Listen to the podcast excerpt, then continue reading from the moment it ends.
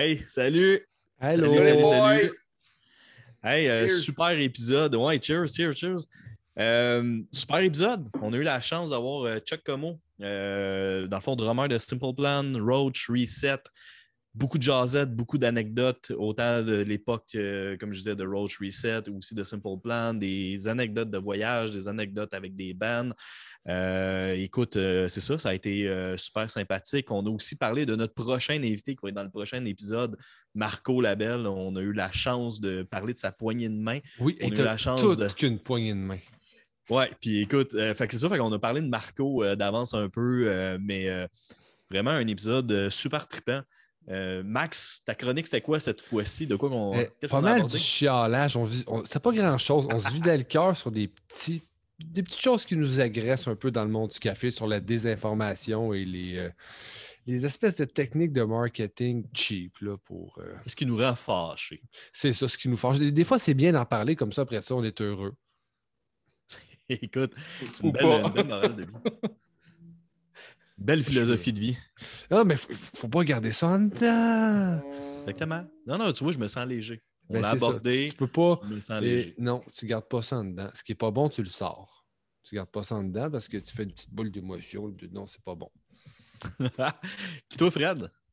Ben, nous, on poursuit encore une lettre très difficile euh, cette semaine. On poursuit l'alphabet. On est rendu dans la lettre Q. Il y en a même, il y en a même je, je nommerai personne, il y en a même qui n'ont même pas participé. Ben Oh, oui. Euh, Ils ont, ils ont semi-triché au bout de la C'est ligne. ça, ouais, ouais, c'est comme euh, ils ont bypassé j'ai- le trichage. J'ai j'ai essayé de tricher. j'ai On n'a pas dit que c'était toi. pas été- On n'a pas ah, dit que c'était on a- on toi. Ça a visé? Ah, OK, OK. Un petit peu. Laisse les gens le découvrir. Non, non, mais, euh. Une coulette qui tombe, euh, qui tombe encore assez bien malgré tout. Ben, une coulette, pas une coulette pantoute, mais le band qui est sorti de cette lettre-là euh, tombe à point sur notre invité, Chuck.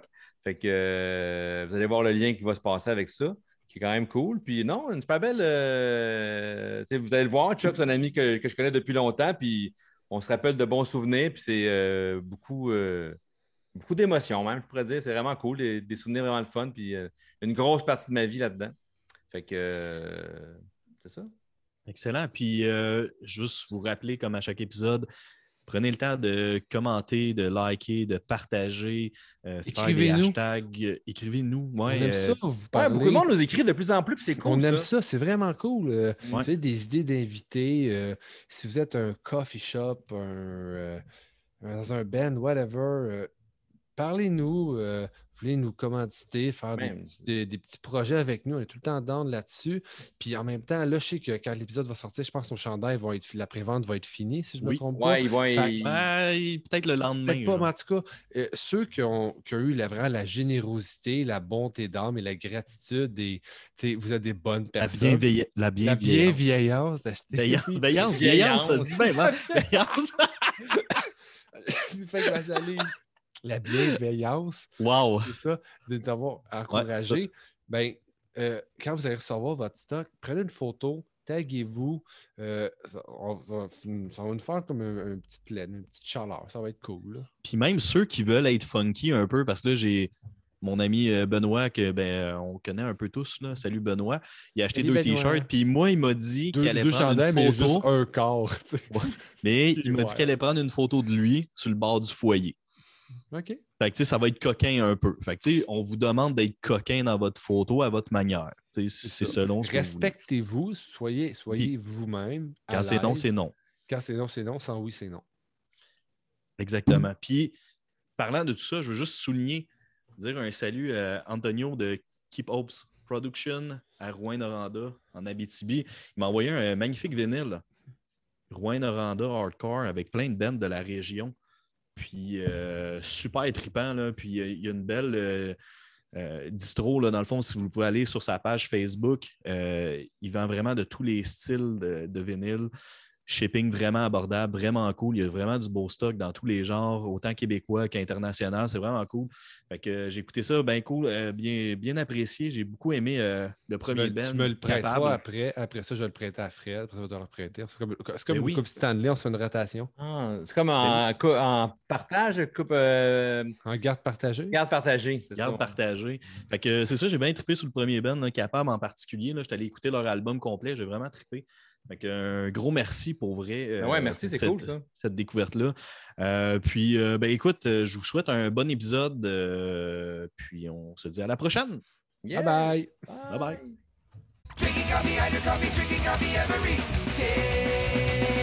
Avant que tu te logues, on parlait de notre pool de hockey, là, puis on parlait d'Ovechkin. Comme cette année, ton pool de hockey, ça ressemble à quoi, toi? T'en, t'en as-tu fait un ou? On va pas inviter dans, le tien. pas- j'ai Non, pas. Colin, de l'avoir su, ta barouette.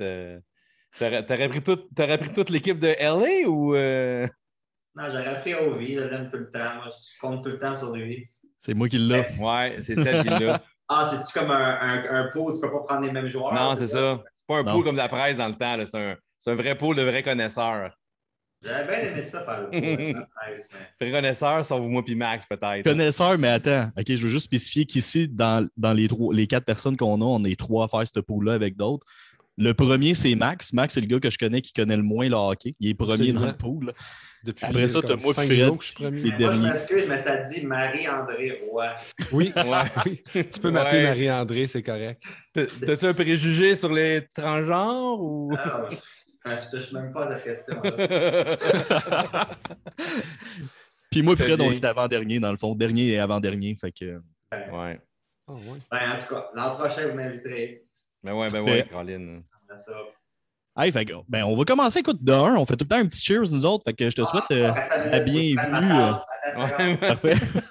Deux secondes. Wow. Hey. Hey, fais face un petit café, là. Excusez. Ah, Ah bon, ouais, avec une tasse. Une tasse de designer euh, américain, quelque chose ou? Non, une tasse d'un artiste japonaise qui s'appelle Yasuko. Attends, comment ça s'appelle? Kusuma, tu vois, je suis pas mal Bon, hey, le gars, crime, content de santé. euh, Hey, cheers. Chuck. Bienvenue Ouais. officiellement dans, dans le podcast. Merci, merci. merci Ouais, cool, euh. Ouais, cool. euh. Hey, on s'entend, on, on, on entend le feedback, non? Euh, je l'ai acheté à New York au, euh, au MoMA, Museum of Modern Art. OK, OK. Ah bon, hein. Ah, c'est fancy, c'est bon. Ouais, ouais, ben écoute, je, sais que je suis sur un gros show là, de designer et tout. Fait que, Oui. Donc, parlons mode. Mais euh, hey, pour commencer, juste faire un petit topo, dans le fond. Chuck, pour ceux qui ne te connaissent pas ou qui t'ont entendu, comme je disais tantôt, soit dans Simple Plan dans- ou dans Reset ou les deux ou peu importe, faire un petit CV de, dans le fond, euh, tu sais, c'est quoi ton background musical, d'où que ça partit, puis comment tu t'es ramassé justement jusqu'à aujourd'hui dans Simple Plan? OK, wow. Euh, Grosse rapide, question, peut-être abrégé, là. On va faire ça rapidement. Fait que, euh, j'ai commencé à faire de la musique à 13 ans. Euh, premier band avec mon ami Pierre de l'école secondaire. On était comme amis ensemble au collège Beaubois. Puis on s'est rencontrés. On a dit Ah, notre prof de français, j'ai aucune idée pourquoi. Il nous a dit Vous devriez dans un band ensemble. Aucune idée pourquoi il a dit ça, mais ça, OK, parfait. Fait qu'on avait Pierre qui jouait la guitare, puis notre ami JS qui jouait la bass. Fait que j'ai dit OK, je vais faire le drum. Puis on a commencé à pratiquer chez mes parents, composer nos chansons tout de suite. On pensait, on vraiment pas bons, c'était instrumental, pas de chanteur.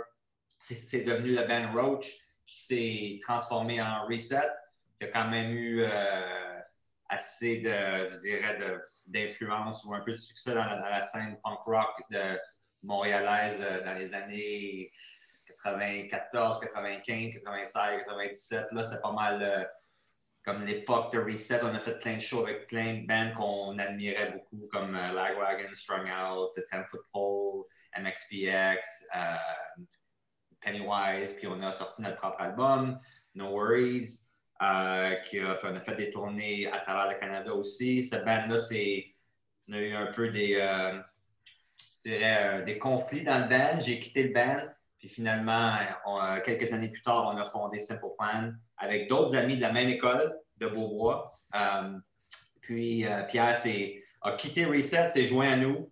Puis on a travaillé pas mal fort, puis on a réussi à se faire signer par Atlantic Records en 99, non, en 2000, puis en 2000-2001. Puis on a commencé en 99, 2001, on s'est fait signer environ, puis notre premier album est sorti en 2002.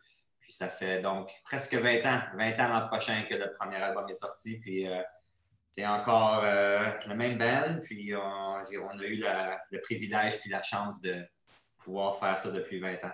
Alors voilà. Puis aujourd'hui, ben, un des sommets de ma carrière, c'est que je fais l'entrevue avec euh, punk laté. Le point culminant de la Ouais, vraiment, la carrière, elle va, elle va monter, monter.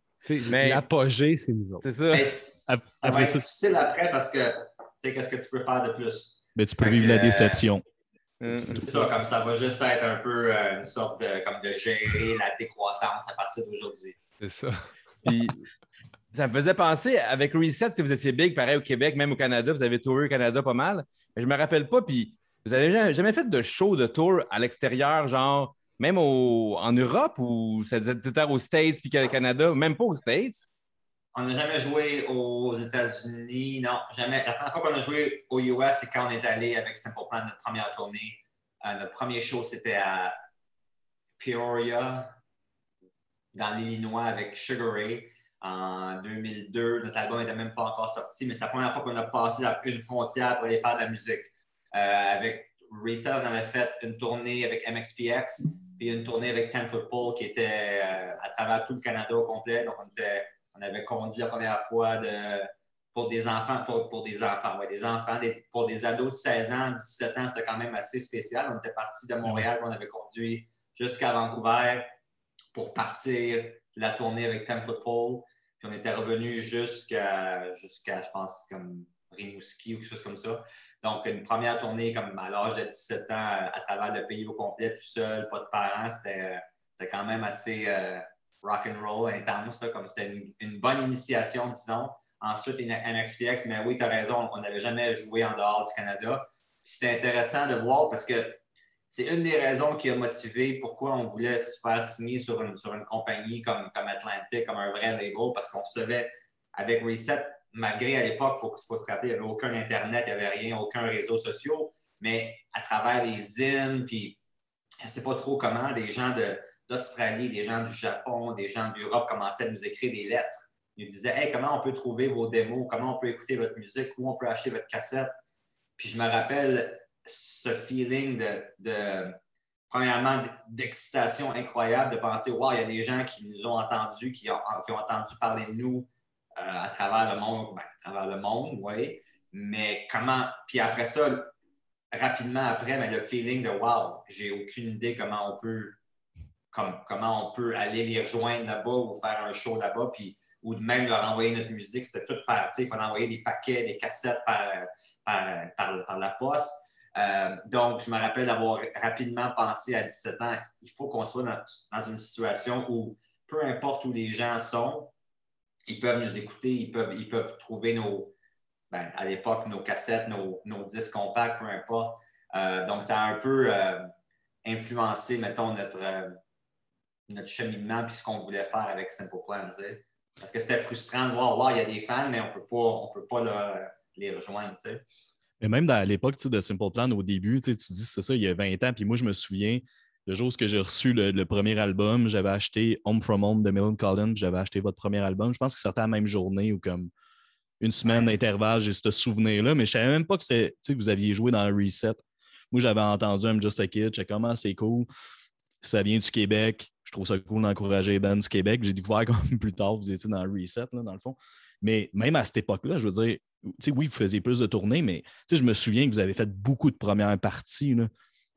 On s'entend, s'il y a un band qui a travaillé fort, je pense que c'est vous autres. Je veux dire, moi, je me souviens, je vous ai vu avec On On là. Je pense que vous aviez fait la première partie d'MXPX euh, au Spectrum, me semble. Euh, je sais que vous étiez partout, là, au Jam des Neiges, etc. Fait que, malgré ça, il n'y avait pas plus de technologie à cette époque-là, au début. Là. Fait que même si vous étiez signé, il y a le travail aussi derrière un band.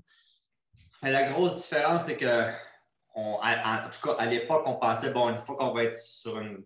On va avoir réussi à se faire signer sur une grande compagnie comme Atlantic, notre, notre disque va être disponible partout. On a rapidement réalisé que c'était pas vrai. c'était pas le cas. On était très excités le 19 mars 2002, quand notre album sortait. On était quelque part à. J'ai oublié exactement où, mais avec Sugar Ray en tour aux, aux US, on s'est précipité au Best Buy pour aller acheter notre propre album. Donc, on est arrivé, on avait une caméra, puis tout, on était vraiment content d'être là, puis on va acheter le premier album, ça va être incroyable comme feeling, puis on est rentré au Best Buy, puis hey, uh, you guys have Simple Plan, on, on, a comme cherché dans les S, il n'y avait rien, et ah, peut-être qu'ils l'ont oublié, peut-être qu'il est en arrière, il est dans les boîtes, il n'est pas encore sorti. Oh non, we don't, we don't have that, sorry. On comme, wow, comment- je comprends pas. Comment ça, vous n'avez pas un album? C'est supposé être partout. Mais euh, non, non, fait effectivement, ça, ça a été beaucoup de travail. Ça a été un fan à la fois. C'est comme dès qu'on a commencé. Puis je pense que ça, pour faire un lien avec Reset, ça a été une, une expérience assez incroyable d'avoir fait 5, 6 ans, 7, 7 ans de reset d'un band DIY complètement, que c'est nous autres qui coupaient nos propres démos, qui, les plaçaient, qui les vendaient. Euh, D'avoir fait ça, ça nous a beaucoup euh, préparé pour ce qui s'en venait. Dans le sens que à chaque show avec Simple Plan au début, dès qu'on la minute qu'on finissait le spectacle, on sautait dans, la foule, on, allait comme au t-shirt à à la merch, puis on signait pour tout le monde, on parlait à tout le monde, on faisait une connexion avec chaque personne qui était là, on, prenait le temps de leur dire quelques mots, de prendre une photo, peu importe. Pour, puis même au Warp Tour, comme on se promenait, comme, au début, il y avait, peut-être quoi, je sais pas, il y avait euh, 50 bands, peut-être même plus que ça durant la journée. Comment tu fais pour attirer du monde sur le petit stage, comme le, stage Ernie Ball, que personne, le, huitième stage où on jouait? Euh, on se promenait partout, on avait fait comme peu près comme chaque jour, on faisait comme 1000 cartes, on écrivait notre, notre heure de, de- à laquelle on jouait, à quel stage. On se promenait avec, euh, avec un, comme un CD player à l'époque, le, le Discman. Puis, euh, puis on, puis on- comme littéralement, on, on allait voir le monde, puis on disait, hey, viens ici, viens ici. Puis on, on- mettait les, les oreilles sur, sur leur tête, on disait, écoute ça. C'est nous autres, on joue à trois heures. à- Puis toutes les bands à l'époque, quand on jouait, il y avait comme, je sais pas, 10, 15 personnes par show. Puis quand on arrivait, on avait 1000 personnes. Parce qu'on avait fait, on avait passé toute la journée à comme promouvoir, promouvoir, puis essayer d'attirer les gens, de les rendre curieux. De, puis, euh, tu sais, je pense que ça venait directement de l'éthique de travail qu'on avait acquise avec Reset. Tu sais, comme, parce que, puis aussi, parce qu'on avait eu l'expérience que si tu le fais pas toi-même, personne ne va le faire pour toi. Mhm. Puis on a amené ça. Puis tu sais, on a beaucoup été critiqué avec Reset, comme ben, avec Simple Plan, parce que les gens disent Ah, wow, vous avez été des sellers, vous avez fait ci, whatever, vous avez comme changé votre style de musique. Puis ah, comme, dans le fond, comme tout ce que vous voulez, c'est être populaire maintenant. Mais ce que, ce que les gens n'ont pas réalisé, puis peut-être ce qui a été un peu notre arme secrète pour réussir ce qu'on voulait réussir, c'est qu'on a amené toute une éthique de, de travail, puis toute une philosophie qui venait directement de- du punk rock, des bands comme Good Riddance, puis des bands comme MXPX qui travaillaient vraiment fort, qui prenaient rien pour acquis. Puis, euh, donc, je pense que ça a été ça qui a été le game changer, qui a été comme le, facteur X, on peut dire, pour que pour qu'on réussisse avec Simple Plan, parce que ça n'a pas été, contrairement à ce que les gens pensent, ça n'a pas été comme ça facile en, deux secondes. Tout est arrivé, puis on, a eu une tune qui a explosé partout. Au contraire, ça a été plutôt euh, long puis différent dans chaque pays. Ça a été un, un- cheminement différent, mais finalement, on n'a pas lâché, puis euh, on est là aujourd'hui. Quand, quand tu parles dans chaque pays, ça a été différent. Ma question, c'est est-ce que tu trouves que ça a été plus difficile de percer au Québec avec Simple Plan? Vu justement que les gens avaient en arrière de la tête, quand Reset veut pas, c'était plus au Québec, au Canada, puis justement, les gens, je trouve, que, des fois, sont un peu arrêtés. Là. Euh, On s'entend, ça scène punk, là, on va se dire les affaires. Est-ce que tu trouves que ça a été plus difficile de percer au Québec, vu, vu que vous étiez déjà comme des visages connus dans un autre groupe? Ou ça a été, pour toi, Ouais. ça n'a pas été différent? tu sais? Je te dirais que c'est une réponse comme oui et non. Euh, au Québec, on avait l'avantage qu'on avait un, un historique que les gens connaissaient. Des fois, ça pouvait être négatif parce que les gens étaient Ah, j'aime pas ça, c'est pour plan, j'aime tellement mieux Reset, ils sont, sont comme ci, sont comme ça. Mais en même temps, ça faisait parler de toi, puis les gens étaient au courant de.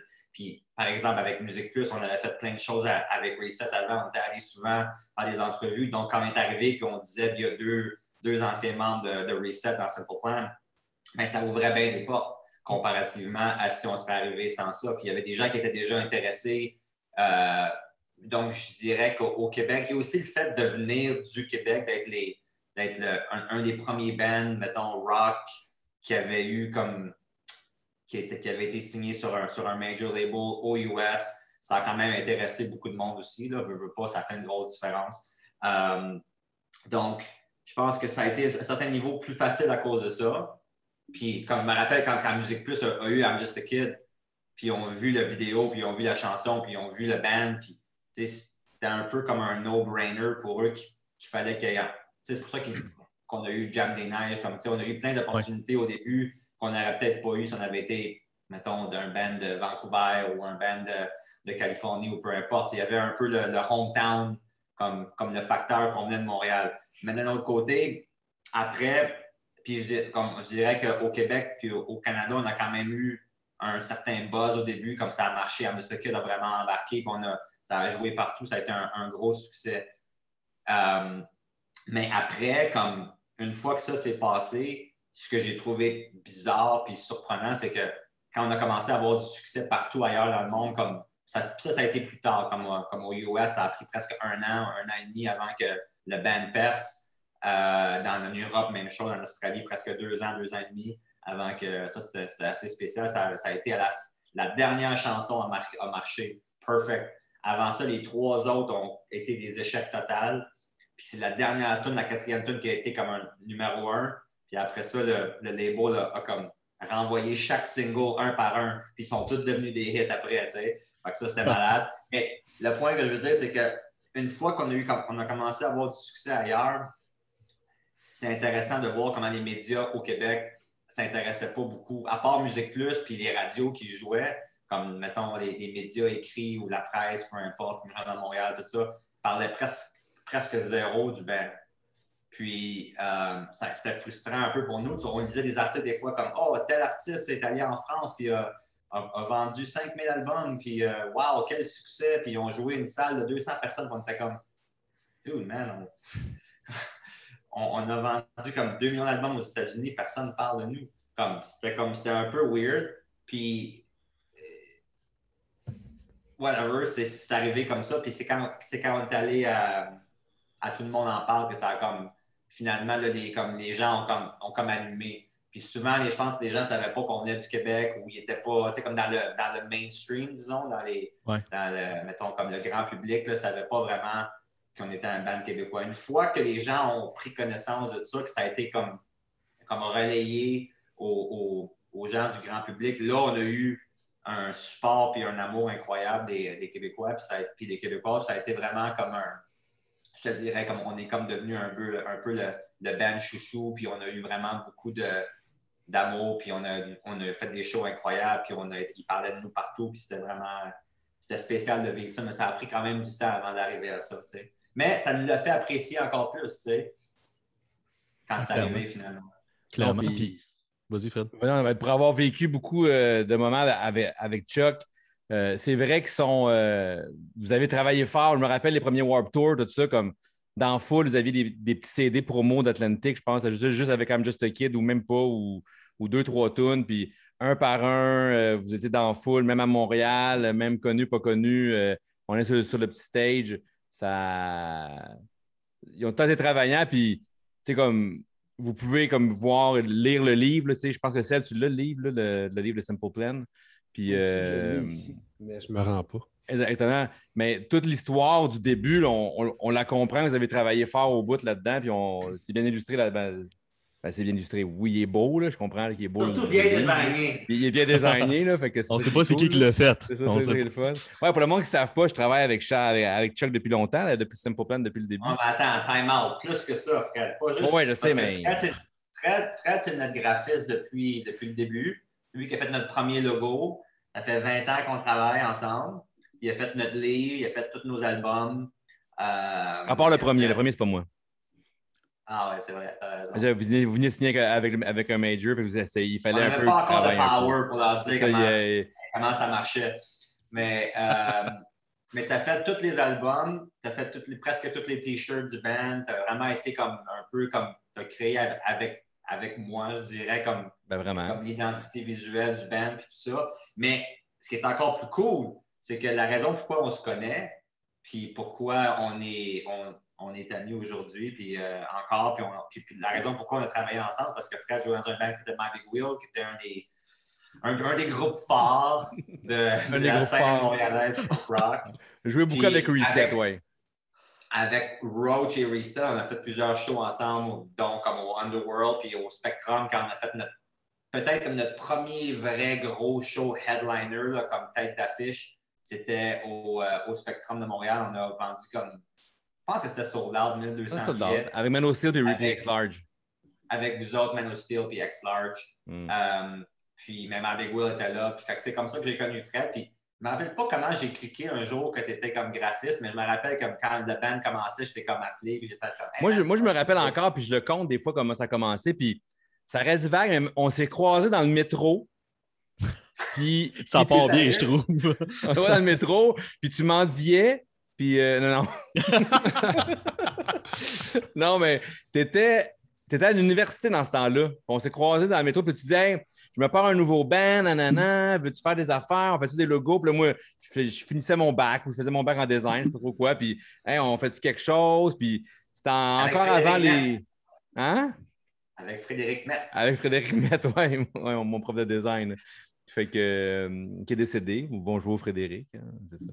Mais euh, ouais, euh, je me rappelle, je ne sais pas si c'était vraiment là, là, mais c'est là qu'on s'est comme revu après que les bands avaient arrêté, Reset, puis My Big Wheel avait arrêté, puis on s'est cro- croisés là. Puis c'est parti de même, puis. Puis tu- vous jouiez là au. euh, au- c'est ça, aux zones ou Au Club Zone. au Ouais, Club est-ce- Zone? Est-ce que tu es venu à notre premier vrai show où on s'est fait signer au Club Zone? T'es Au venu? Club Zone, j'étais là, ouais. J'étais là au Club Zone, ouais.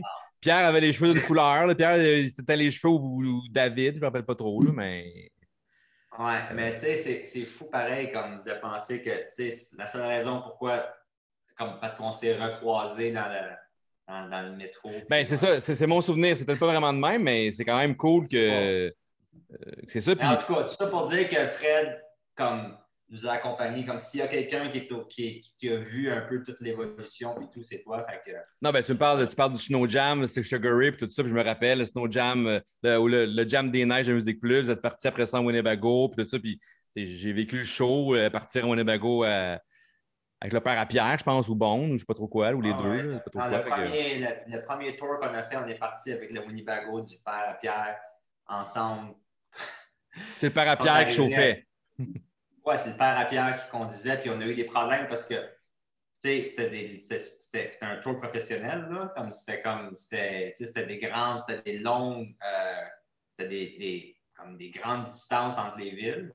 Puis comme là, lui, il arrivait, puis là, il, il voulait pas manquer le show, mais tous les drivers professionnels, tous les conducteurs de professionnels, chauffeurs d'autobus, ils vont se coucher, puis ils manquent le show, puis ils se réveillent, puis ils viennent te ramasser comme à 1 h du matin, puis là, tu pars, tu conduis la nuit, mais lui, il voulait pas rater le spectacle.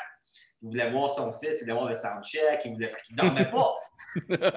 il dormait comme trois heures par jour. Puis lui, dans sa vie, avant, il était. Il y a, il y a longtemps, avant qu'il forme sa propre compagnie, il, il- il- il avait été un, un conducteur, un, un chauffeur de camion, puis tout ça. Fait qu'il avait quand même une expérience, mais il brûlait la chandelle par les deux bouts. À un moment donné, on l'a assis, on a dit Hey, Réal, là, il faut que tu dormes un peu, là, on va avoir des accidents.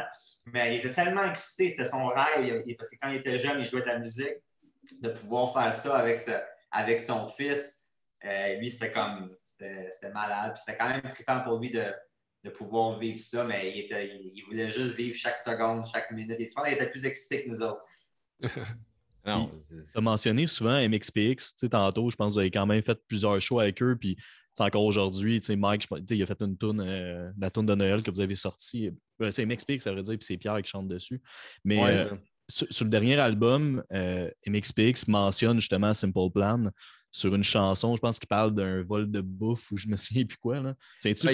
Ben, il, parle d'une tour, du Tour Canada au complet durant l'hiver, une affaire de même. Hmm. Mais- Ça, c'était- ça, c'était avec, Reset. Mais c'est ça, ce qui, est, ce qui est drôle, parce qu'à un moment donné, je pense que Pierre est allé au podcast de Mike, puis il parle de la toune, puis Mike, il dit, il dit comme, je sais que c'était pas Simple Plan, c'était avec Reset, mais comme je dis Simple Plan, parce que ça, ça, ça fitait, je sais pas trop quoi. Mais c'est ça, Non, c'était mais, dans... t'sais, mais nous, on, on les avait mentionnés dans une des tunes Grow Up dans notre premier album de No Paranormal Just Balls. Fait que 20 ans plus tard, ils nous ont mentionné. Ça a pris un peu de temps, mais c'est cool. On va l'accepter quand même. Mais Ouais, c'est quand même cool. oui, mais mais, mais c'était un band qui était. On est, on, on est très amis avec eux. euh, c'est, euh, quand, quand on a joué à Seattle il y a quelques années, ils sont venus voir le show, puis il a même embarqué, puis on a fait une tune avec eux. On a même joué, je pense qu'on a joué Responsibility avec Ouais. eux, si je me rappelle bien. Ouais, ben, c'était pas un genre Euh, d'affaire de MMVA ou je sais pas trop quoi, ou avec... Ouais, au. AP, au AP Awards, puis on, on l'a rejoué à Seattle avec lui. Fait que c'est comme, tu sais, je, je te dirais que c'est c'est un des bands euh, avec qui comme le lien est encore plus grand parce que c'est on l'a même pas rencontré avec Plan. On l'a rencontré quand on avait 16 ans avec ou 17 ans avec MXPX, puis eux venait juste de commencer avec Chick Magnet et tout ça. Fait que, c'était vraiment comme. Puis il y a un autre gars comme ça dans. C'est drôle parce qu'on va les. Ça va passer quand cette affaire-là? Dans deux On va les semaines. voir. Hein? Dans le- va passer on- on à- va les voir à- bientôt. Début novembre, fin octobre.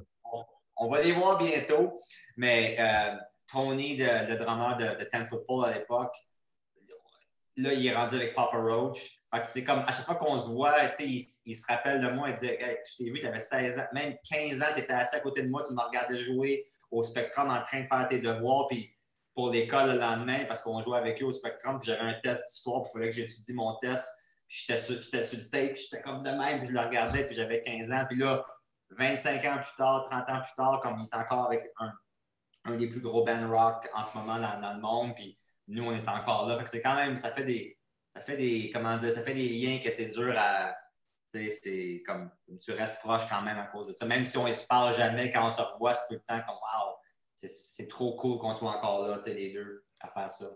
Ah Ah, oui, c'est clair. Puis c'est fun de voir aussi que tu regardes, tu sais, tu penses euh, reset un peu, bon, euh, Simple Plan, tout a évolué. Tony, euh, Ten Football, tout ça, même Paulie un peu, après ça, Papa Roach. Euh, ça, ça reste que ça, ça bouge beaucoup, puis tu sais, comme la musique reste là quand même, mais le monde évolue, puis ça, ça, ça reste que ça, ça peut changer en restant les mêmes personnes, tu sais.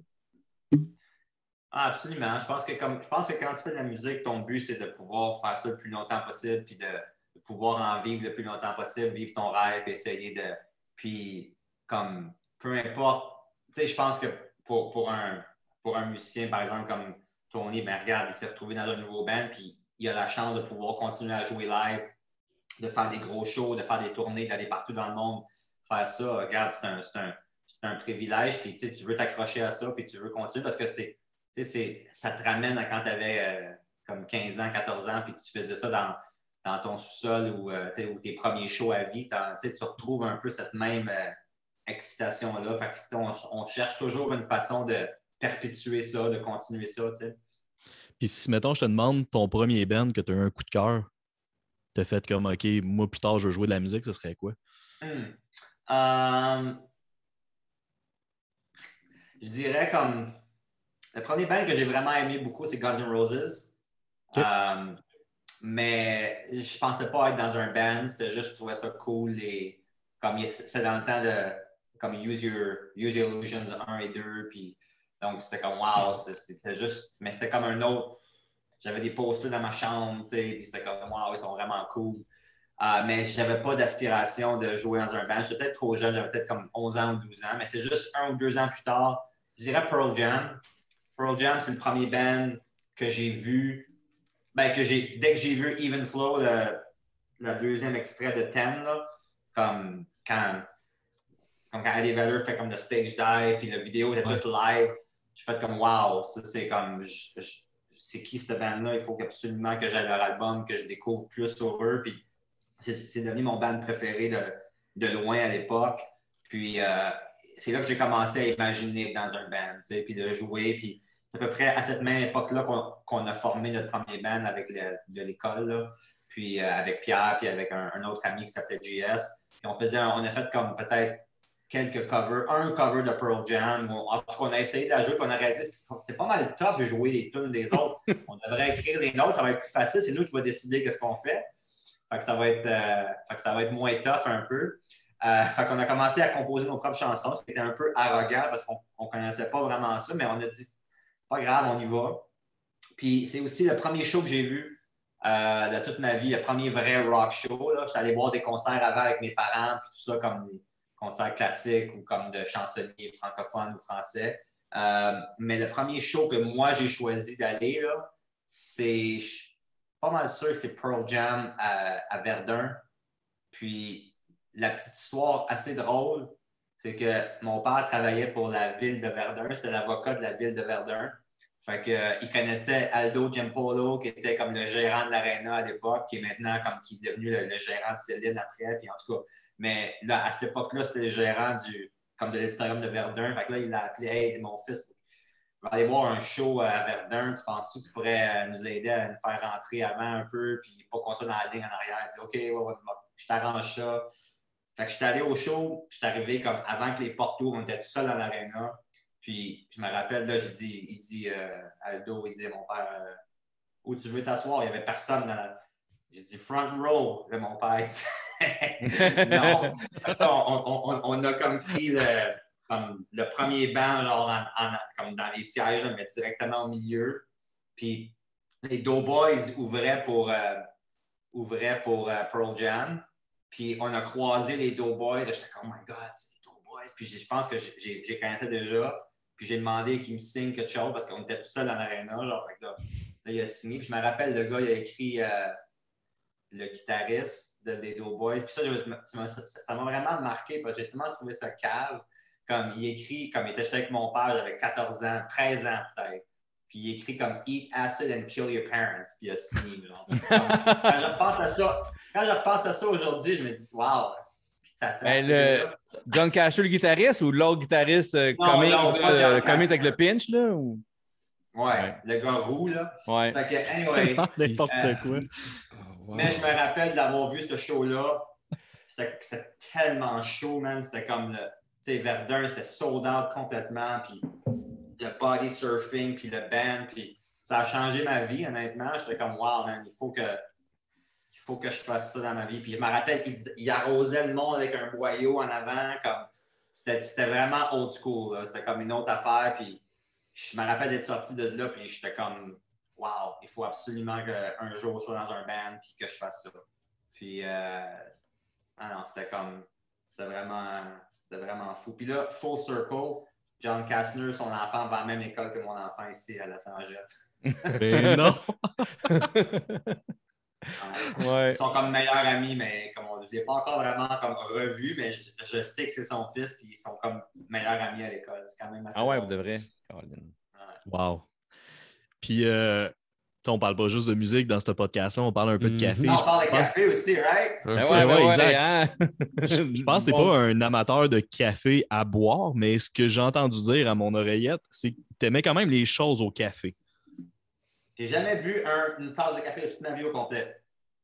Puis Seb, Jamais. essayé de te faire de la pression un peu en tournée ou. euh, Ben non, ils savent que moi, j'ai, regarde, moi, je, je bois pas d'alcool. J'ai jamais bu un café de ma vie. Euh, je fais pas rien d'autre. C'est pas mal, pas mal straight edge ici. Mais, Pas du lait puis de l'eau. oui. Ouais, c'est juste, je bois juste de l'eau. Mais j'adore, c'est vraiment weird, mais j'adore la crème glacée Häagen-Dazs au café, les yogos au café, n'importe quoi. Tout ce qui est comme, comme café soft, là, comme pas de caféine, pas trop fort, pas trop amer, là, mais juste le, comme la saveur. J'adore, Ben, c'est fou parce que comme- Moi, c'était ça avant. manger comme trois, trois, trois contenants de crème glacée de- au café, c'est malade, mais j'ai jamais. euh.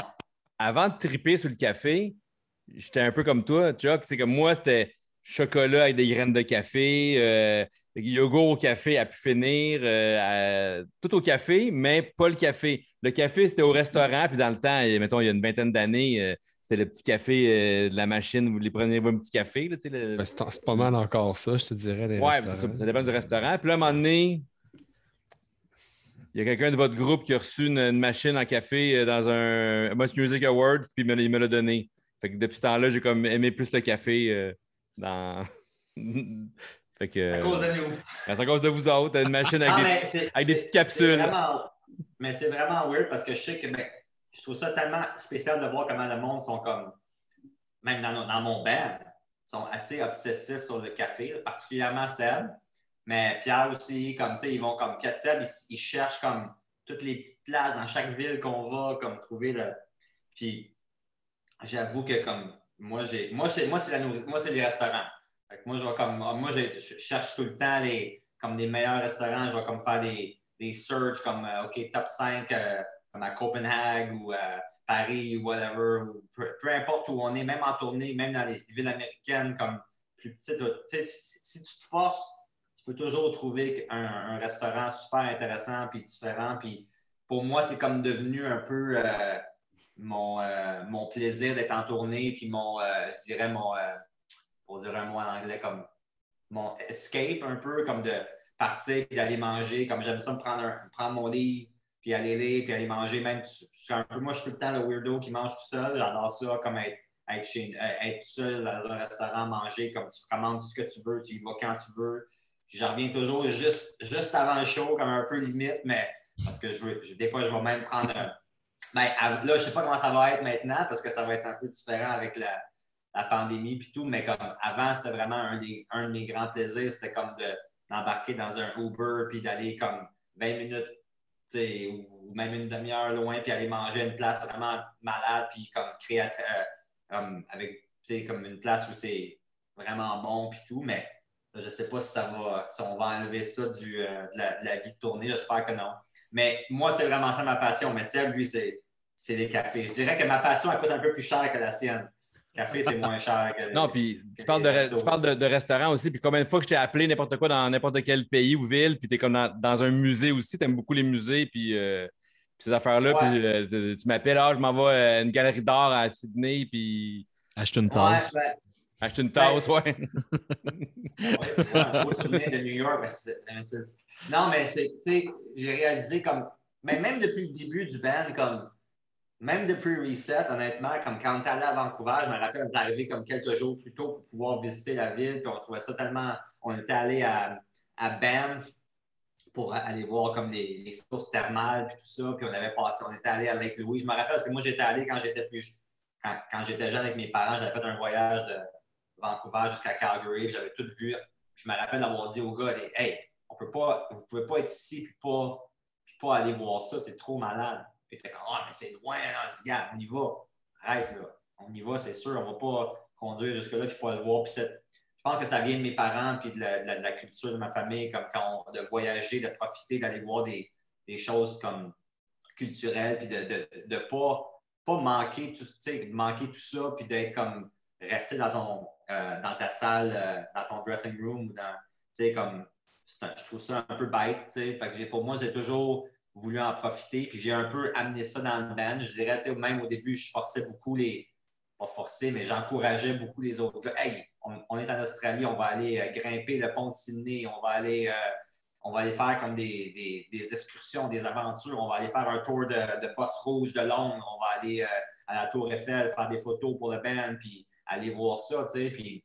Puis même aujourd'hui, je ne me tente pas de faire ça parce que je réalise à quel point on est, on est privilégié puis on est chanceux. Puis même pour moi, comme si je vais dans une ville, puis c'est un peu, un- je me sens un peu coupable aussi, comme si, mettons, j'y vais, puis je, même, je suis à, je suis à Berlin, puis, j'ai- de rester dans ma chambre d'hôtel tout seul, puis de rien voir, comme, c'est un peu comme, même après, même quand je suis allé 25 fois, je, comme, je trouve ça comme, ça n'a pas de bon sens, tu sais. Fait que je me force à faire quelque chose de nouveau, puis je vais aller sur des différents sites, puis essayer de trouver quelque chose que je n'ai pas fait avant, puis... euh, euh, donc, c'est ça. Je trouve que ça, ça a été extrêmement enrichissant dans ma vie. J'ai comme, euh, j'ai- puis ça a rendu mes, mes- mes voyages puis les tournées beaucoup plus euh, agréables, puis, puis beaucoup plus enrichissantes. C'est ça. J'ai appris plein d'affaires là-dedans, puis je me trouve une, pers- une personne plus complète puis plus intéressante maintenant que j'ai fait ça que si j'étais resté à la salle de show ou dans, dans le boss, comme plein, comme plein de bands font.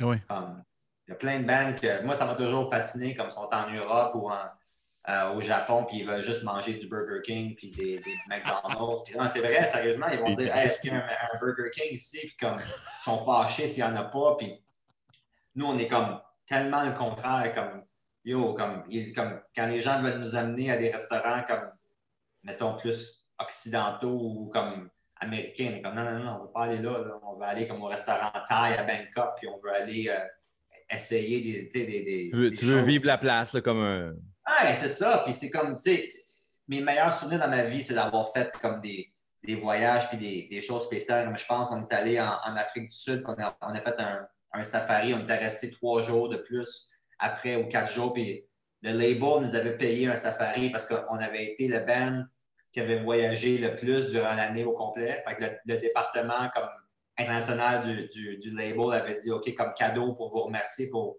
tout ce que vous avez fait, puis tous les albums que vous avez vendus, on va vous offrir un safari. Fait qu'on était allé à Durban faire, à trois heures de Durban, faire un safari. Puis c'était une des. Honnêtement, je m'en souviens comme. Ça fait presque 20 ans, puis je m'en souviens comme si c'était hier. C'est un des plus beaux voyages que j'ai fait de ma vie. euh, l'Afrique du Sud, Cape Town. On ouvrait pour Metallica aussi, fait que c'était malade. Le- les, les festivals étaient fous, mais tu sais, tout ce qu'il y avait autour, comme, tu sais, c'est des, des affaires que je raconte encore, comme on était euh, à Cape Town, on, on- on sortait le soir, puis il y avait comme, comme Leo DiCaprio qui était là parce qu'il filmait Blood Diamond dans ce temps-là, en Afrique du Sud. Fait qu'à chaque soir, il était là avec nous autres, puis Metallica à côté, c'était comme, c'était un peu surreal, tu sais, c'était un peu fou, c'était comme, c'était surréaliste d'être là-dedans, puis de, que, comme, tu sais, je dis pas qu'on on est devenus amis avec Leo DiCaprio, mais il nous reconnaissait, hey man, puis comme, tu sais, c'était comme, c'était, c'était, fait que c'est tous des moments comme ça que je me rappelle, comme d'avoir fait un tour, comme un tour d'hélicoptère à Rio, autour de la ville, puis c'est comme, tu sais, ça, de- je me serais, je trouve que ça aurait été complètement une autre expérience je n'avais pas fait ces choses-là, tu sais. Ouais. Je, je suis tellement content de l'avoir fait. Comme des fois, c'était plus, c'était plus fatigant, il fallait que tu te lèves tôt le matin ou que tu reviennes tard le soir, mais tu, sais, tu voyais quelque chose, tu vivais quelque chose, comme Fred disait.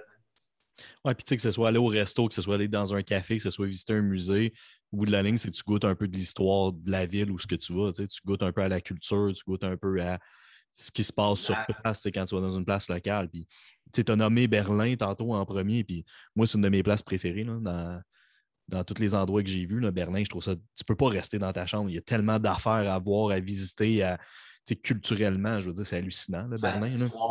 Fait que c'est ça, c'est comme, tu sais, parce c'est ça, on, on a tout le temps été curieux, puis ça a un peu défini le band aussi, parce que souvent, on a fait des shows comme que sur papier, ça ne faisait pas plein de sens d'aller là-bas, comme on est allé en Inde, par exemple, puis on savait que quand, en, en allant jouer là-bas, c'est cher, ça rentre là-bas, c'est loin pour un show, c'était comme un break-even. On ne faisait pas vraiment d'argent, mais c'est comme, yo, on peut jouer en Inde, mais on n'est jamais allé en Inde, on, on va y aller. Puis moi, j'étais même allé une semaine d'avant, j'avais fait comme une autre semaine avant pour pouvoir comme faire un voyage là-bas puis avec ma femme. Puis c'était un des comme c'était vraiment c'était une expérience là, comme c'était fou. Fait que juste de, de vivre ça à cause du band un peu comme Mm. c'est pas directement, mais j'aurais peut-être pas fait ce voyage si j'avais pas eu un show là-bas, tu sais. Ouais. Fait que euh, souvent j'étais resté en, en Australie, j'étais allé voir le.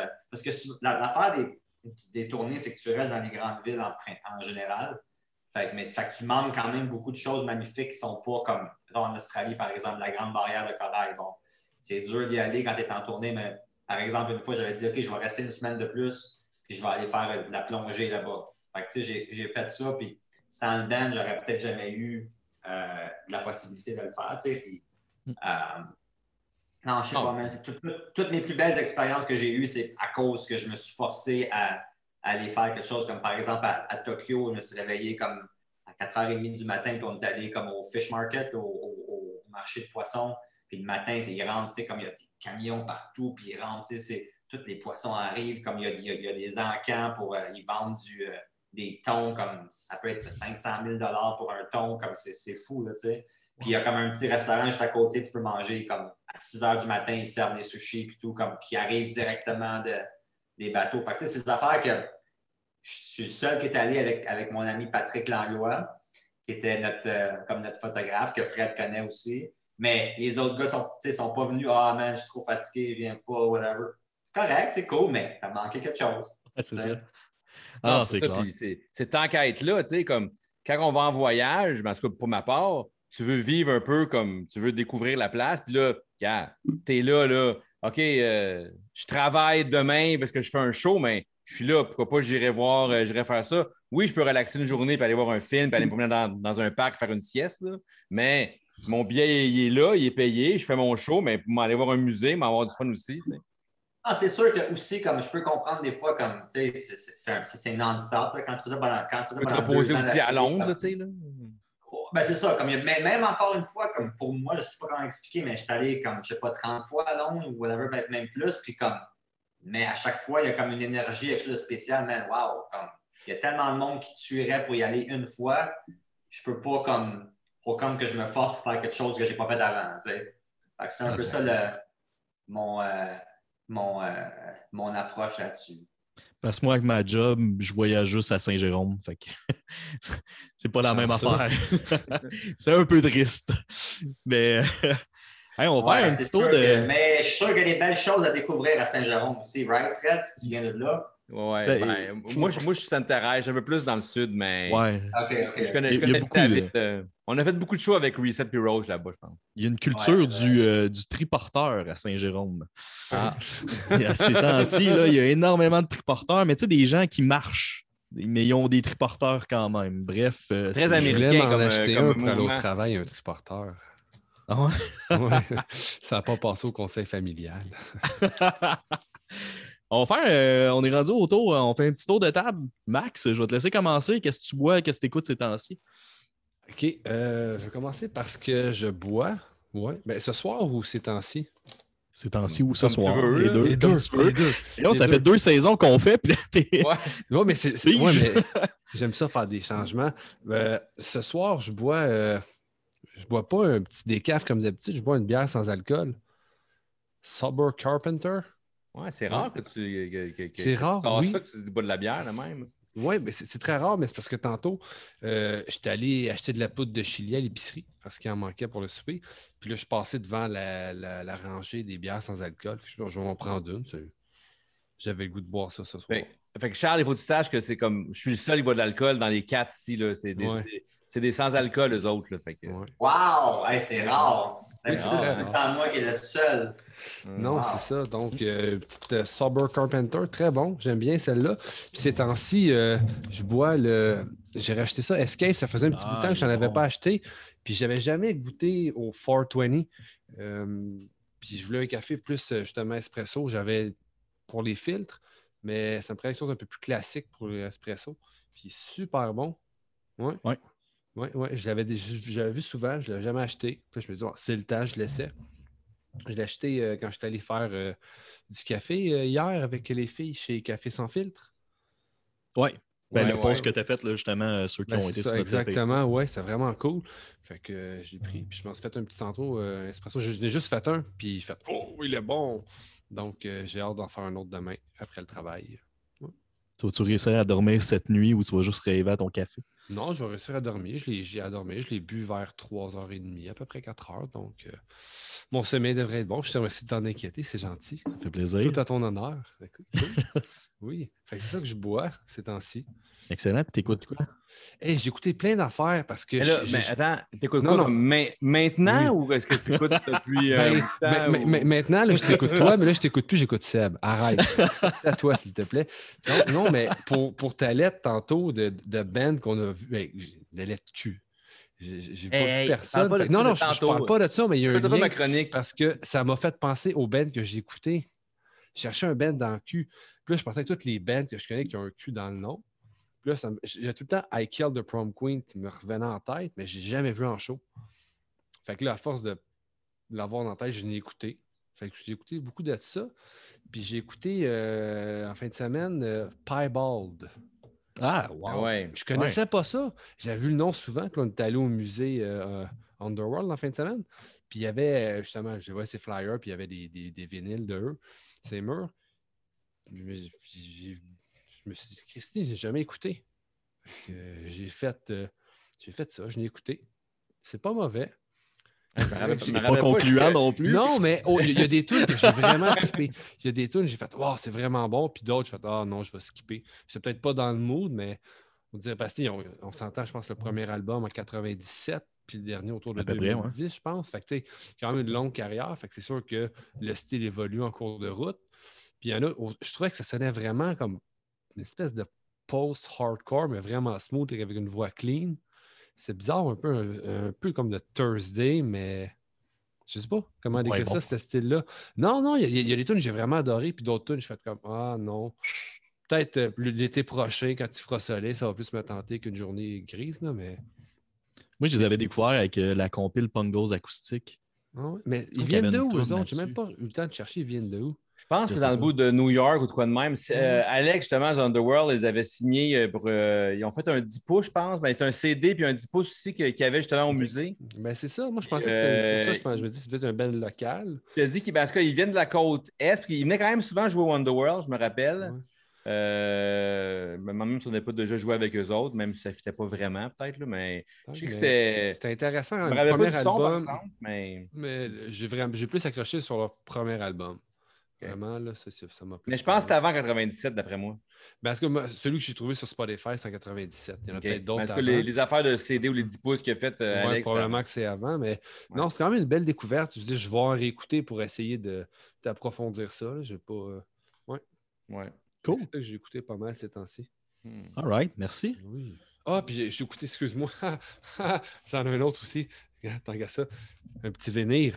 Ah, ça, ça me fait plaisir. Oui, c'est c'est mon préféré, ça, Bouncing Souls, euh, How I Spent My Summer Vacation. Ouais. Il est vraiment bon. ouais. Très joyeux comme Mais album. il est tout noir, fait que je vais pas vous montrer. Gars, il est beau comme Fred avec ses vinyles pleins de couleurs. Ah, là. attends, attends, là, j'ai hâte. Mais ça, on te la le Vas-y, Fred, fais ton frais. Là. On commence par, par mon café que j'avais hâte de vous montrer, que j'ai reçu aujourd'hui en plus. C'est un café un peu concept. C'est Zab qui le fait, c'est le joyeux Roger. Mais pour l'Halloween, ils ont fait l'affreux Roger. Je sais pas si on voit bien un peu le, le, le Ah, là, voit. branding. Ouais. Moi, c'est des petits détails que j'adore, vous Très le savez, cool. hein, euh, comment j'aime ça. c'est- cool. J'ai commandé un gros, un, un gros sac, un 900, 900, 907 grammes exactement. Puis. euh, Deux livres. c'est là, j'ai un nouveau grinder, j'ai une nouvelle machine. Fait que là, tu sais, ça, me prend plus de café. euh, fait que euh, j'adore. C'est une valeur sûre, comme c'est une valeur sûre pour le quartier. tu sais, Comme les voisins l'aiment, ma blonde l'aime, tout le monde l'aime. Fait que c'est cool. Puis sérieusement, pour le branding, j'ai commandé vendredi, je l'ai reçu tantôt. Euh, Zab, merci du, euh, du, euh, du service rapide. Ton grinder, est-ce qu'il l'aime? C'est écrit sur la boîte Merci Fred en plus. Fait que je sais pas s'ils disent Ah, c'est Fred, je le reconnais. C'est Ça quoi être le seul Fred, ouais. Ton, ton grinder, est-ce qu'il l'aime? Mon grinder, il l'aime, mais là, vu que j'avais plus de café en fin de semaine, j'ai mis un vieux café que j'avais. Il a fallu que je- j'arrange mon setting. Fait que là, j'ai- je remets lui tantôt pour faire mon, mon, petit, euh, mon petit espresso rapide. Puis là, il, faut tout euh, comme c'est ça un peu. là. Quand Ça, on joue avec les cafés, c'est ça qui arrive, il faut tout recéter les patentes. Mais au moins, je, je- je l'avais la semaine passée, j'avais j'avais le même la semaine passée, donc euh, ça va revenir assez vite. Puis quand j'écoute de ce temps-là, ça va faire plaisir à Chuck en plus, le nouveau euh, Angel and a Wave, qui est Yes. juste pour toi. Oui, Magnifique. je, l'avais vu, tu avais fait une photo, il est beau, mais est-ce que l'album est bon? Il est très bon. Ouais. j'aime- Ah oui. Sérieusement, il- C'est un meilleurs, moi. meilleur, mais j'ai vraiment aimé. Puis euh, Tom, dans le fond, il s'est donné à fond pour le packaging et tout. C'est vraiment fou. Puis là, c'est là- là, c'est la version sans copie, celle-là. Il vient signé. J'étais chanceux, j'ai réussi d'en avoir un. J'ai une version 300 copies chez Chuck que Chuck a reçu chez lui. C'est un peu cheap, fait que le shipping est cher. Fait que je le fais shipper chez, chez, chez, chez Chuck. Puis quand il vient voir ses parents qui habitent près de chez nous, ben, il m'amène une copie. Il m'amène Ah, mes vinyles. tu vas avoir deux copies du même album. Ben ouais, j'avais le goût. OK. Correct, t'as le droit. C'est correct. Puis il est vraiment plus beau, par exemple, celui qui est chez Chuck, le 300 copies. Il est comme trois couleurs en genre de marbré. Ah ouais. Puis euh, il vient même dans une sleeve de- un peu métallique. Euh, super cool, mais il, il est vraiment bon. Puis ça fait vraiment Angel. Euh, ça fait au bout, euh, sérieusement. Mais au début, comme il y avait des tunes comme Tom, il avait dit comme euh, quand elle allait sortir, ça ferait plus un peu Boxcar Racer. Euh, peut-être pas vraiment le cas. Mais ça fait Angel, ça reste un peu. il y a un peu de son un peu électronique là-dedans, mais pas trop. Moi, j'ai- vraiment accroché pour quand même bon, je l'écoute souvent. Ouais. ouais, il est vraiment bon. Puis J'en parlais avec Marco qui va être à notre prochain épisode. Euh, lui, c'est un gros fan d'Angels. Puis lui, c'est le contraire. Il n'a Ah ouais? pas, ah, pas embarqué. Puis moi, c'est le contraire. C'est les autres albums. J'ai moins Moi, je suis embarqué. comme un indécis parce que je me souviens pas la dernière fois que je l'ai écouté. Mais je pense que je vais en écouter cette semaine. Ben, ouais, ben écoute-en, écoute-en. Ben oui, on en parle, je vais en écouter, on va me faire une idée. Parlant de Marco, euh, je l'ai rencontré en fin de semaine pour la première fois. Ah, que Chuck Ouais, hey, c'est Marco, on, on Ben parle oui. du Marco que. Vra- vraiment, vraiment sympathique, mais je dois dire, il t'a Marco une de ses, Marco, oui. ben ouais, Mar- il t'a une Hein, de ses poignées de main, lui. Puis on s'est serré la main. Écoute, j'étais surpris. Il est, c'est belle poignée Hein? de main ferme. Bravo, Marco.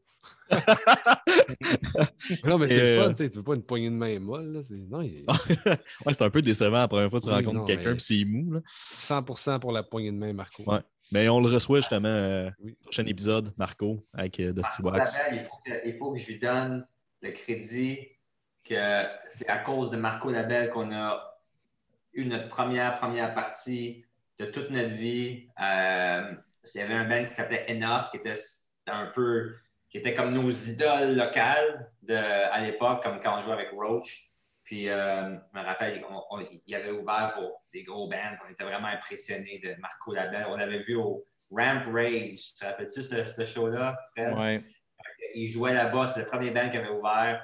Me rappelle d'avoir parlé. Puis là, wow, pas au God enough, c'est malade. Puis, on était comme, on, s'était comme échangé nos numéros de téléphone à l'époque, puis tout.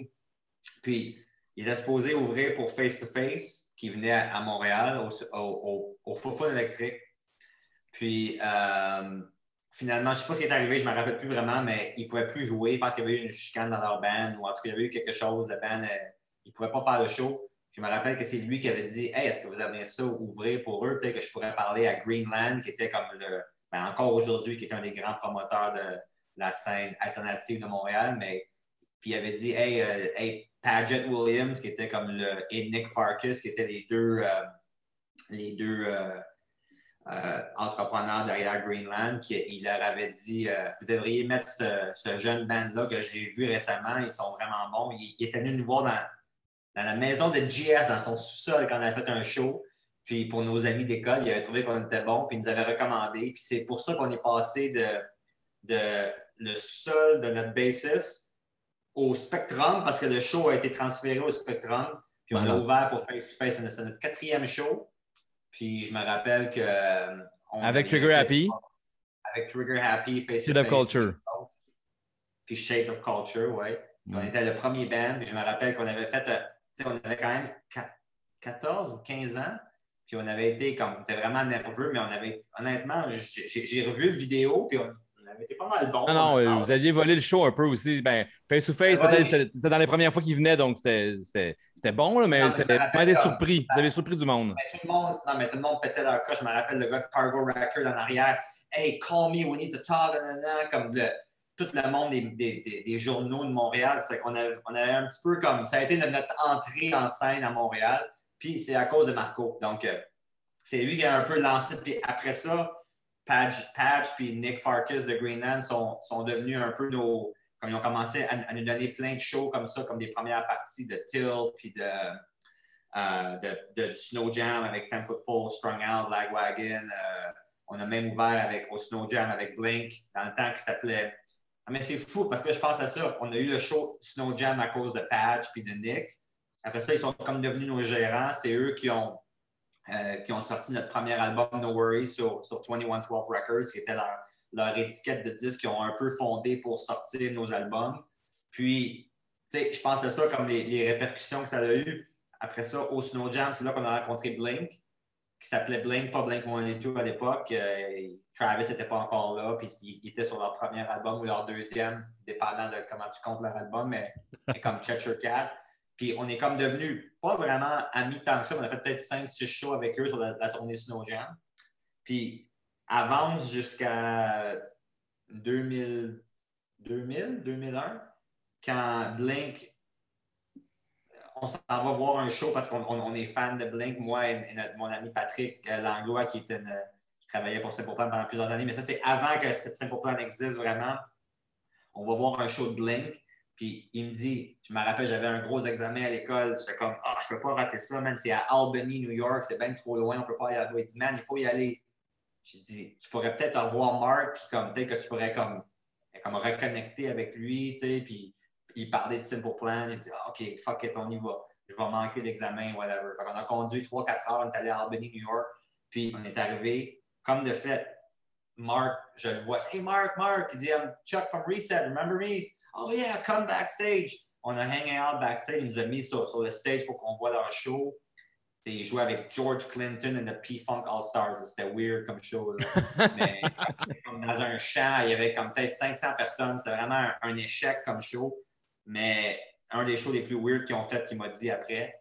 Mais on est comme on a reconnecté. Il dit Hey, je, je vais être à Montréal dans deux, trois semaines, ce serait le fun qu'on se voit. Parfait. J'ai dit On va vous amener souper, euh, on, va, on va vous amener au Kaizen euh, dans le temps, un bon restaurant de sushi à Montréal. Je pense que ça n'existe plus, mais c'était. En tout cas, mais je je m'égare. On l'a amené au sushi, on a, on a hang avec eux.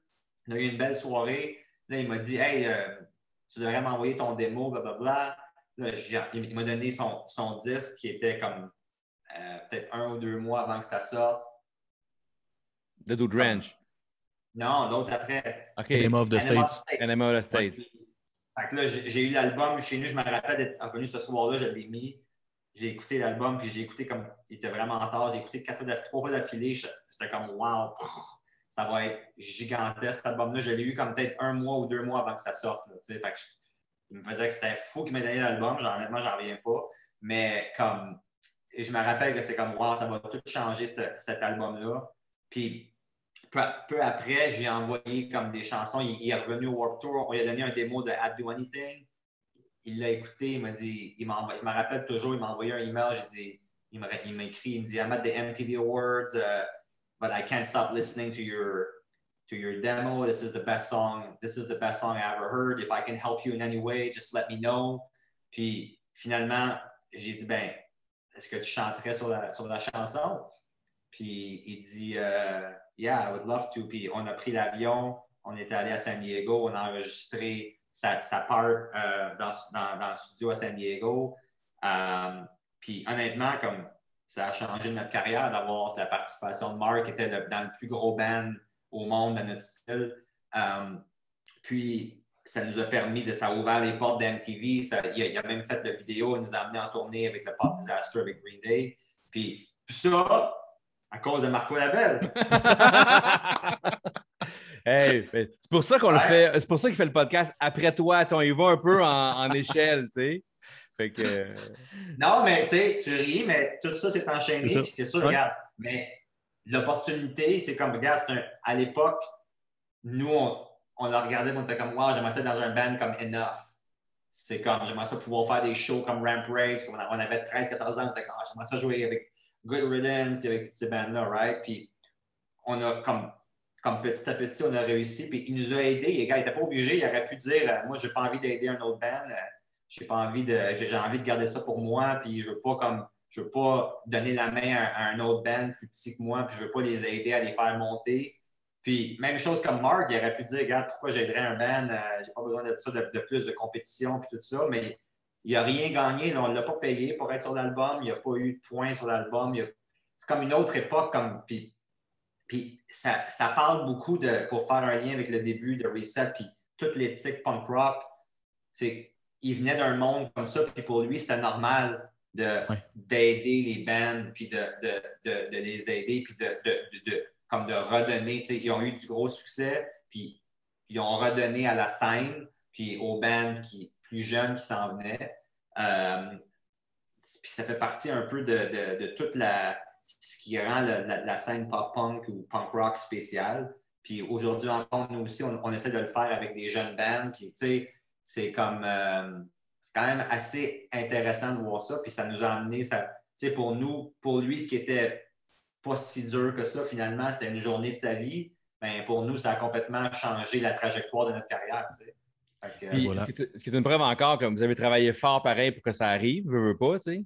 Puis, euh, si, si ça avait lieu maintenant, tu sais, avec les réseaux sociaux et tout ça, comment ça peut être plus simple que prendre l'avion, aller recorder, aller voir Mark, revenir. chez- là, maintenant, c'est tout euh, Instagram. Si ça, hey, enregistre ta part, envoie-moi là, on s'arrange ça. Ouais, puis- mais, ouais, tu as raison à 100% mais d'un autre côté, oui, c'est plus facile maintenant, mais en même temps, est-ce que c'est plus spécial maintenant? Non, c'est ça. Comme- Non, non, non, c'est ça.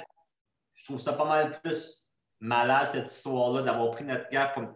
La seule façon qu'on pouvait aller le voir, c'était prendre l'auto. C'était pas y envoyer un message sur Instagram. C'était Non, mais ça n'existait pas. C'est ça. Arriver là-bas, comme essayer de se faufiler backstage, comme. tu sais, Puis après ça, je me rappelle, comme on voulait le revoir, on a conduit jusqu'à Toronto au Warped Tour pour essayer de dire Hey, tiens, voici nos nouvelles chansons, puis tout. Comme... Puis après d'a- d'avoir reçu son message, puis tout ça, comme c'était toute une. Comme je me rappelle que c'est cette journée-là, j'ai dit Wow, peut-être qu'on a. un- Ben, j'y croyais à, à mon band, mais quand lui a comme validé, puis il a dit Wow, j'adore vos chansons, puis je pense que vous devriez euh, vous faire signer, puis si on peut vous signer chez MTA, on va essayer, puis peu importe ce que, ce que tu as besoin, juste dis-le moi, puis on va essayer de vous aider. Comme ça a un peu justifié toute la, toute la confiance ou la croyance qu'on avait dans, dans ce qu'on faisait. tu sais. Fait que ça Ouais, a été clairement. assez, euh, assez Non, puis il y, a, il y a deux ans, deux, trois ans, en 2019, vous avez ouvert pour eux autres à Toronto, justement? Puis j'étais allé, allé voir le show. Puis, euh, tu sais, Mark, je sais pas, comme, je sais pas, à tous les shows, ils font ça, puis tout ça, mais tu sais, comme, il est venu sur le stage, il, il s'est comme un peu pointé durant une tune, un peu en joke. C'est comme, tu sens qu'il y a comme un, genre- un genre de friendly un petit peu, puis ça a l'air, c'est comme, il, il, il sent encore cette époque-là, est encore là, tu sais, pour lui, tu sais. Ouais, non, je pense qu'il y, a- il y a une connexion. Comme, regarde, je, je, te- je te dis pas qu'on est meilleurs amis ou tout ça, Non, mais d'un certain côté, comme à chaque fois qu'on a joué avec eux, comme on a fait un show avec eux à Winnipeg récemment, ben, récemment, il y a peut-être, je sais pas, 6-7 ans, Ouais. mais bien sûr, il, il- il est venu nous voir backstage, il, il est venu avant le show, nous serre la main, il n'est pas obligé de faire ça, là. il, il est même venu nous voir sur le stage. Le 7 juillet 2016, j'ai le poster juste là avec The Use. Mais tu vois, comme à chaque fois, comme il, il démontre beaucoup d'élégance, puis de classe, puis de.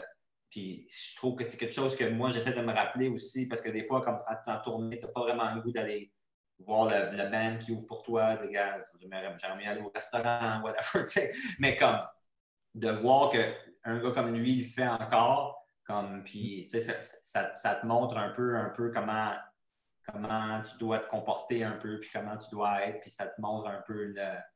En tout cas, je trouve que c'est un bel exemple. Hey, va y si aller ça avec, passe euh, vite, euh, va, va avec ton café.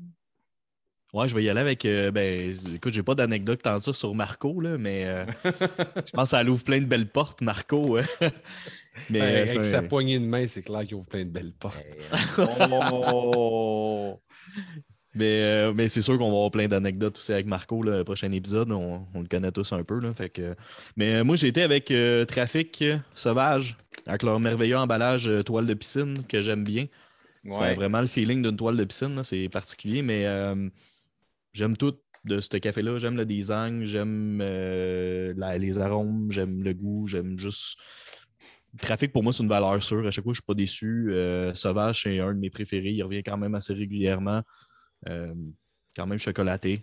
Fait que j'aime bien ça le matin, faire un petit. Ces temps-ci, je suis plus cafetière italienne, là, mocha pot, là. Fait que j'aime bien me le faire là-dedans. Je savoure bien. Donc, Trafic, un café que j'adore. Et mon album que j'écoute, j'ai ressorti euh, On Writing là. Parce que je savais qu'on allait te recevoir. Puis, euh, premier show de Simple Plan, j'ai vu, moi, c'était euh, en première partie d'On Writing là, au Club Soda. Euh, puis je me Mm. souviens une anecdote un peu drôle parce que c'est pour cet album-là, entre autres. Puis moi, Unwritten là, c'est un band que j'ai vraiment aimé. J'ai vraiment trippé, puis encore aujourd'hui. là, euh, mais je me rappelle quand vous avez joué, vous avez fini de jouer, puis la salle s'était vidée à moitié. Puis c'était dans vos débuts en plus. Puis je me sentais tellement mal pour Unwritten là, tu sais. Puis ils étaient au pic en plus de leur carrière, là. Euh, Seeing Red venait de sortir, puis c'était sur MTV. Puis tu sais, il était quand même relativement gros, là, je veux dire. Mais euh, je me rappelle le Club Soda, là. Écoute, euh, on peut quasiment compter le monde, là. C'était. Euh. Triste. c'était un peu malaisant, genre. J'avais complètement oublié ce show-là, mais ouais, là, ça me, ça, me, ça me dit quoi tout à coup, mais c'était des gars qui étaient vraiment. Je me rappelle comme leur album avant ça, je sais, je sais pas si- L'éponyme, ouais. Le subtitle. Ben, celui avec la pyramide dessus, là. Ouais, c'est ça, le subtitle, Ouais. ouais. Comme pour moi, ça avait été comme un. Avec la c'est toune ça, sur sa fille, là. C'est c'est cet album-là, je pense. Red. Euh, pas Red, euh, Ouais, Ça, Ouais. ça avait été comme en 1998 qui est sorti. Moi, je suis pas mal moins fancy que vous autres, même. J'ai pas les vinyles. Moi, j'ai comme. C'est ça. Ouais, c'est correct, ça. Ouais, ouais, vous êtes. M'as pas prévenu qu'il fallait que j'aille un vinyle, man. Ah Non, mais je sais que t'avais pas de vinyle, que j'ai- pas, pas d'amener un vinyle. Non, mais. tu- Ouais, Ou tu aurais pu développer ceux que j'ai chez vous, là, mais à part ça. euh, pas de table tournante.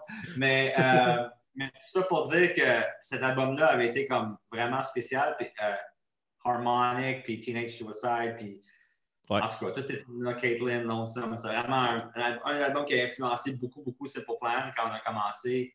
Parce qu'on trouvait que c'était comme, c'était pas punk, mais c'était en même temps, c'était rock aussi. C'était pas comme, Ouais. c'était pas punk rock tout le temps, vite, vite, vite. Il y avait plus de mélodies, puis tout ça. Puis euh, j'avais interviewé Scott Russo au Warped Tour à Montréal quand, avant que je sois dans. Il m'avait fait, comme je faisais des affaires pour Musique Plus avant, j'étais comme un peu un genre de.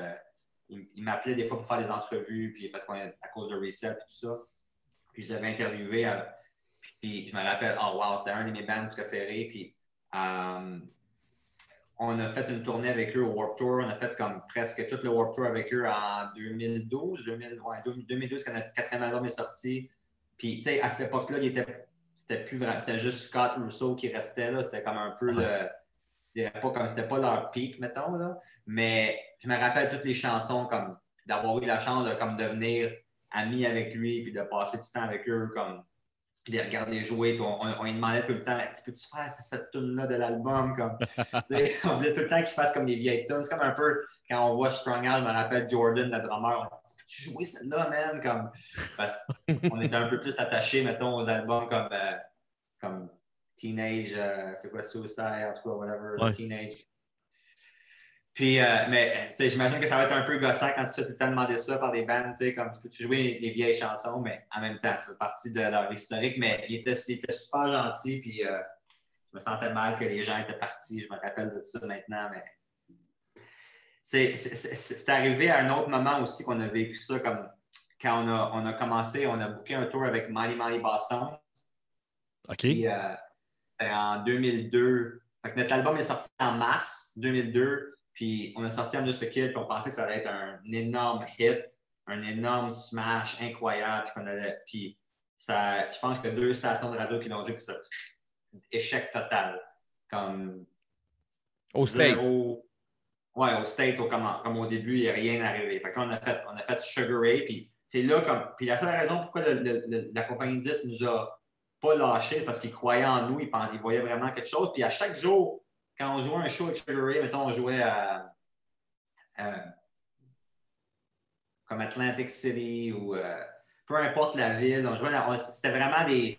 C'était un B, B market, peut-être même C market. C'était vraiment des petites villes qu'on jouait. Puis, mais à chaque fois qu'on passait, la, semaine après, à l'époque, le SoundScan, là, les ventes de, de, de, disques montaient comme ça, que là, ils voyaient, wow, cette band-là, quand ils font un show, quand les gens les voient, il y a une réaction instantanée. Tu pouvais le voir comme tu pouvais vraiment le traquer à chaque ville qu'on faisait, il y avait des, spikes.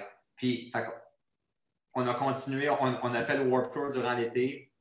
Puis là, on a booké un tour avec Manny Manny Boston. C'était nous autres. Ah, c'était qui l'autre band? Il y avait un autre band, c'était. Fuck. C'était un band punk rock que je suis sûr que vous connaissiez, comme un genre de pieball, mais pas ça, mais on va essayer de, de repenser. J'avais été à. Ottawa vous voir, me semble. Dans ce coin-là, ils avaient joué à Ottawa avec eux autres, je pense. Ouais, ouais, peut-être. Puis, en tout cas, j'ai oublié le band, mais c'était euh, comme un band que je me rappelle à l'époque était quand même assez connu. Puis quand on, on a eu le tour, on n'avait rien. On était vraiment, on avait un buzz comme underground, là, vraiment, mais comme pas tant que ça. Puis, euh, puis finalement, avec l'été, le Warp Tour, puis à l'automne, notre chanson I Do Anything avec Mark commence à jouer à MTV, commence à jouer à la radio tranquillement.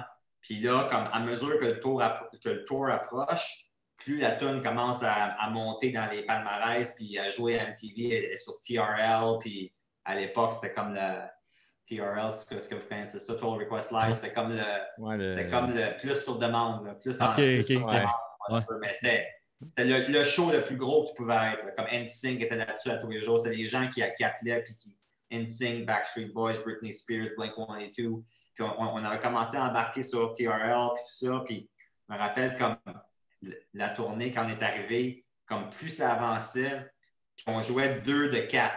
Il y avait un band avant nous, on était le deuxième, il y avait un troisième band qui était le band que je ne me rappelle pas, mais puis Mighty Mighty Boston, puis eux, ils, il y avait leur crowd, puis leurs fans, puis tout, mais tu commençais à sentir comme à, à partir du, du quart ou du milieu de la tournée qu'il y avait de plus en plus de monde qui venait nous voir, nous autres, puis comme, fait que c'était comme un peu Ça se vidait un peu? Ça, Hein? ça se vidait après vous autres Ben, un je sais peu? pas si ça se vidait, mais tu sentais qu'il y avait un engouement comme pas normal pour un band 2 sur 4, tu sais. C'est clair. Parce qu'on on avait booké ça euh, comme des mois d'avance, tu sais. Fait que là, c'était comme. Fait que là, on faisait le tour, puis on- nous autres, c'était le fun, on voyait vraiment le, le buzz, puis on voyait ça arriver.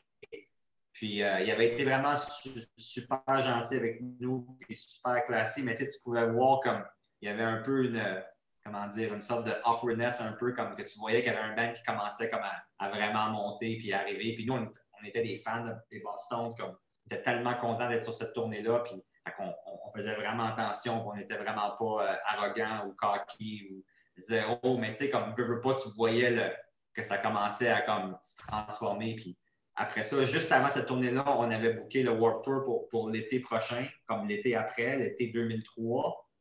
On était un des, un des bands. Puis rappelle, on avait, on avait booké le tour pour 500 par jour. 500 pièces par, par show. Qui était comme, mettons que c'était sûr qu'on perdait de l'argent solide là-dessus. Là. Puis Ah, bah ouais, toi. quand on est arrivé, quand on est arrivé au, au Warped Tour, on, avait vendu un million d'albums ou 500 000 albums. En tout cas, comme le band était en train d'exploser complètement. Puis je me rappelle comme notre agent avait appelé Kevin Lyman, le gars de, de Warped Tour, il avait dit comme Tu penses que tu pourrais peut-être comme repenser un peu leur garantie? Quand même, ils sont rendus un des, un des parce qu'on était un des, des c'était nous autres, Rancid et AFI, mais tu sais, on était comme, on avait un des plus grosses foules à chaque jour, c'était comme assez intense. Kevin Lyman dit non, that's it, that's the deal.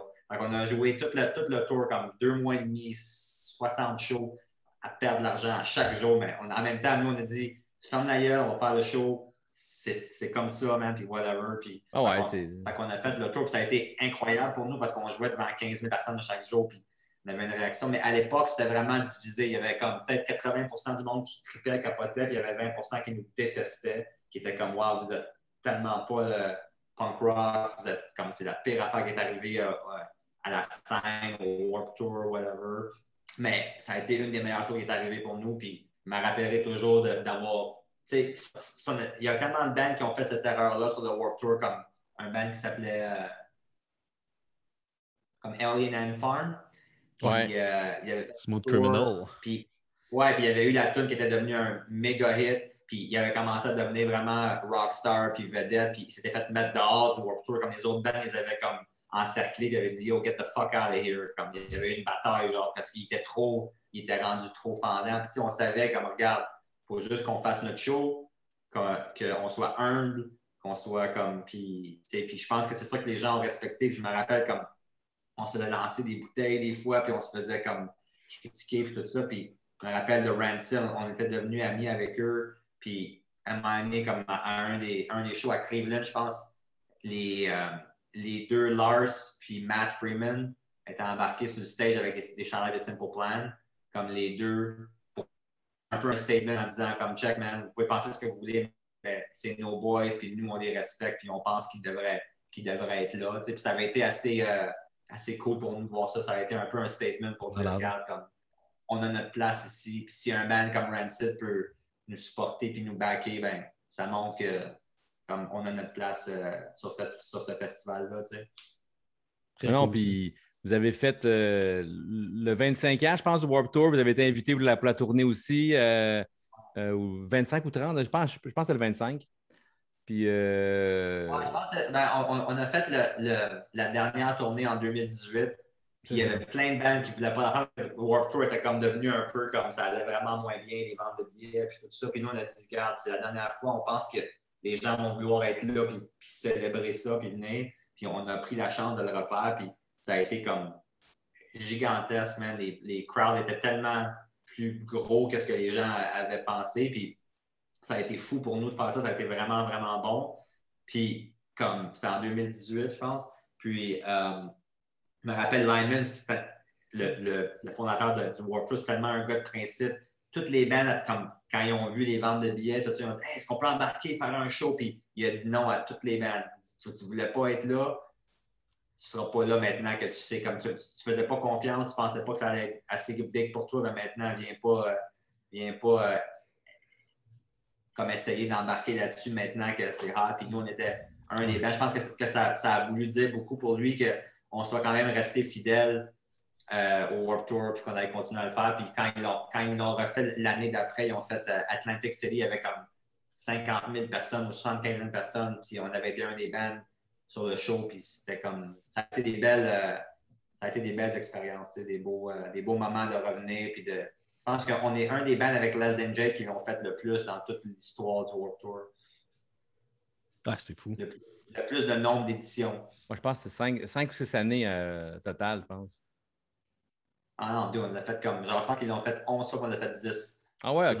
Mais, mais, pas, mais, mais pas des au complet. Non, Comme c'est ça. Souvent, on faisait comme trois semaines, deux semaines. On l'a fait deux ou trois fois presque au complet. là. On l'a fait en 2018, en 2012, puis en 2003, je pense. Au complet. Cool. Bon. Hey, ça va être maintenant le temps. euh, Max, c'est à toi. Je te passe la POC. On va parler un peu de ta chronique café. C'est à ton tour. Ouais. Oui, monsieur. Grosse chronique. Non, pas tant une grosse chronique. euh, non, j'avais plus envie de jaser avec vous. euh, il y a des petites choses qui m'ont comme agressé un peu cette semaine. Des, des- ben, des petites publicités à radio, des même. choses que j'ai entendues. Puis là, je me dis, hey, j'aimerais ça savoir avec vous autres, a des choses qui vous agressent un peu. Parce que il se trouve que. Là, je pourrais amener ça de façon. Peux-tu donner des exemples, Max? Il y a ou- beaucoup de bullshit qui est véhiculé. Puis, tu sais, on, on le sait, le, le café, bon, on le voit, tu dans les restaurants, un peu partout, ça manque un peu. Il y a une espèce d'éducation qui n'est pas encore toute faite. Puis, il y a beaucoup de, de- de, je dirais, de fausses informations qui est véhiculée pour faire croire au monde ce qu'ils ont besoin. Comme quoi, est- mettons? Ben, mettons. euh, euh, Parce que Ginette, elle nommer- comprend pas, c'est sûr, en ce moment. mais mettons, mettons, mettons, mettons, mettons, mettons, mettons. Hein, Longtemps, je l'avais dit celle-là. On- pour pas le nommer, Tim Martin, quand ils avaient sorti leur ta- nouvelle torréfaction foncée, là, comme quoi c'était ouais, le ouais. top, tu sais, mais c'était juste pour pallier à leur café pas bon. Il fallait qu'ils le torréfient plus. Tu sais, c'est- si ton café il est bon, tu n'as pas besoin de donner un goût de charbon. Ça marche pas. Tu sais, c'est- c'est un non-sens. Puis là, récemment, il y avait, je ne la nommerai pas, mais une publicité qui parlait de quelqu'un. Ils ont commencé à faire du café, ils faisaient du pain. Puis là, ils font du café. Je ne sais pas s'ils en faisaient avant. Puis là, ils mettent l'emphase là-dessus. Puis là, ils parlent d'une torréfaction locale et biologique. Là, je me disais, tabarouette. Il n'y a personne qui achète son café en Éthiopie qui le roast là-bas pour l'importer après. Là. Tout est roasté local. Tu es un roaster. Tous ceux qu'on parle, Non, mais c'est du marketing puis c'est de la c'est publicité. ça, mais c'est. Oui, mais le monde qui entend ça, mais, mais je trouve que c'est mensonger. T'as pas, tu peux pas faire une torréfaction bio. Ça n'existe pas. Ça Mais m'a comme agressé. Tu sais, on parle. Mais, mais il, peut avoir, il peut avoir un grain bio, par exemple. Oui, un grain bio, mais tu- tu- ta torréfaction n'est pas bio. C'est sûr qu'il est local parce que, tu sais, je veux dire, c'est Il Il est fait ici. c'est sûr. là. c'est ça, il est fait ici. Puis s'il est fait, mettons, t'as un roaster qui est à Seattle, ben, lui, il roast local là-bas. Tu sais, c'est. C'est comme des non-sens comme ça qui m'agressent. Je me, dis- me demandais, avec vous autres, y a-t-il des choses comme ça qui vous tapent ses nerfs? Mais là, il y en a un qui vient de me cliquer, mais tu sais, on a souvent parlé, puis tu sais, pour pas nommer la place, tu sais, Tim Martin. Mais moi, c'est vraiment tu sais, leur slogan là, du café toujours frais. Je veux dire, ça fait une demi-heure, même plus, qui est sur le réchaud. Il y a quasiment une croûte sur le top du café. Je suis comme. Mais à chaque demi-heure, il ça fait pas flush, hein? Comment? Tu savais, théoriquement, à chaque demi-heure, il flush pour en mettre un autre. heure. Ouais. Hey, une Mais demi-heure. donc, donc, si long, tu là. le 29 minutes, c'est comme, t'es comme, euh, t'es comme à la limite du flush, tu sais. Ben, ça, ce slogan-là, il l'utilise plus. Ou des slogans comme torréfaction de. C'est quoi que torréfaction supérieure? Ah, tu sais, il il invente des mots qui n'ont pas de sens. Puis on s'entend que c'est. C'est du café cheap. Il y a du monde aime ça, c'est correct, mais je trouve que ça véhicule une fausse information, que ça n'aide pas les gens à se diriger là-dedans. Ça, ils vont au restaurant, ils prennent un café, mettons, le restaurant déjeuner, ça goûte l'eau de vaisselle. Ça, des petites choses comme ça qui m'agressent dans la vie Moi, du café. moi, ce qui m'agresse beaucoup de ce temps-ci, Ouais. c'est que moi, je trouve que il devrait remettre Caméra Café. oui, L'émission, c'est vraiment Ouais. bon, ça. C'est vrai que c'est bon, j'aimais ça. C'est pas comme surpris là-dessus. C'est vrai que c'était bon pour vrai, café. caméra. Ouais, oui, c'est caméra- bon. Euh, la première version, là, la première Ouais, version Martin avec, Matt. euh, Martin avec Matt. Puis c'était écrit par Michel. Courtemanche, ça. Ouais. Ah oui, Ouais, c'est ouais, vrai. ouais, ouais, ouais. ouais. Mais, Mais, pour mais vrai, un petite, vrai. euh, petite agression par rapport, là, une petite affaire, là. quand tu commandes un café, ou quand, je recommence, quand je commandais un café peut-être au take-out de certaines places de l'Arche Mm. Jaune, Ouais. euh, quand on prenait dorées. le ouais, ou l'Arche Dorée, puis euh, tu prends un café, puis il est tellement chaud, mais il est tellement roll-bar, tu sais, que des fois, il fallait demander Hey, mets-moi un small dans un médium ou un médium dans un large pour Oui. pas avoir tout le temps d'être brûlé. Tu peux pas prendre ta gorgée sans te brûler, tu sais. La quantité avant la qualité. Exactement. Oui. Fait que, euh, Ouais, puis un autre irritant que j'ai, c'est vrai. On a l'air à dropper notre marde solide. Ben ouais. ben, des Pendant- fois, il faut le faire. Il faut le faire. Et- Pendant que Charles il dit, man, je boirai jamais de café. Ouais, c'est ça, Tabarouette. comme- Ça Non, m'arrive mais- jamais au resto, ça. Un, un yogourt au café, là, moi, mon- ça a commencé quand j'étais jeune. Je tripais un yogourt au café. Je m'en fais encore des fois, sauf que je me fais mon shot d'espresso puis je me mets dans mon yogourt nature. C'est parfait. C'est comme un yogourt au café, mais moins de sucre. Puis c'est super bon. Mais, mais ouais, d'accord avec toi 100%, mais je comprends pas que du monde qui a un podcast caf- Punk Latte commande des café du Tim Hortons puis du McDonald's. Non, on, Non, on ben, le fait pas justement- on le fait plus. On, On le fait, plus. pas ça. On le fait- je- On le On fait plus. Il y a des gens qui le font. Mais on l'a déjà fait quand on était jeune, on l'a déjà fait. Puis on voit quand même leur publicité, on voit ce qui se passe. Mais en même temps, on le fait plus. Moi, je, reviens de snowboard, je vais en faire du snowboard en famille. Tout le monde arrête de prendre un McMuffin, tout ça. M'avoir peut-être eu mon cop que je me suis fait chez nous. Mais si on arrête à la Porte du Nord, pour le monde qui connaisse la Porte du Nord, si je on peux avoir dans, mon déjeuner matin le petit espresso qu'ils vont me Non. donner, tout ça, qui est bien correct, puis qui est parfait pour la route en char pour me rendre à montagne. tu sais. On va revisiter ton contrat, Fred. Mais On va diminuer un peu ton salaire. Je sais pas, on est rendu, mais j'ai vraiment envie. Il faut vraiment jouer aux toilettes. Fait que vous pouvez Ben, parler ou, faire, ben, ou commencer ma chronique sans que je sois là. Ou euh, Ben, ça va être dur ta chronique parce qu'honnêtement, ouais. ça va être vite fait. Vrai, oui, ça va être vite fait. Écoute, j'ai cherché. Là, c'est... Mais vas-y, vas-y. de quoi. Seb? Non, avant, non. je sais pas. Non, mais euh, Seb, je sais pas vous parler, mais je reviens dans pas longtemps. Pas longtemps. Voilà, toi, c'est correct. Mais euh, ce que j'allais dire, ce qui, ce qui me gosse, c'est que de plus en plus, moi, j'aime ça prendre des lattés.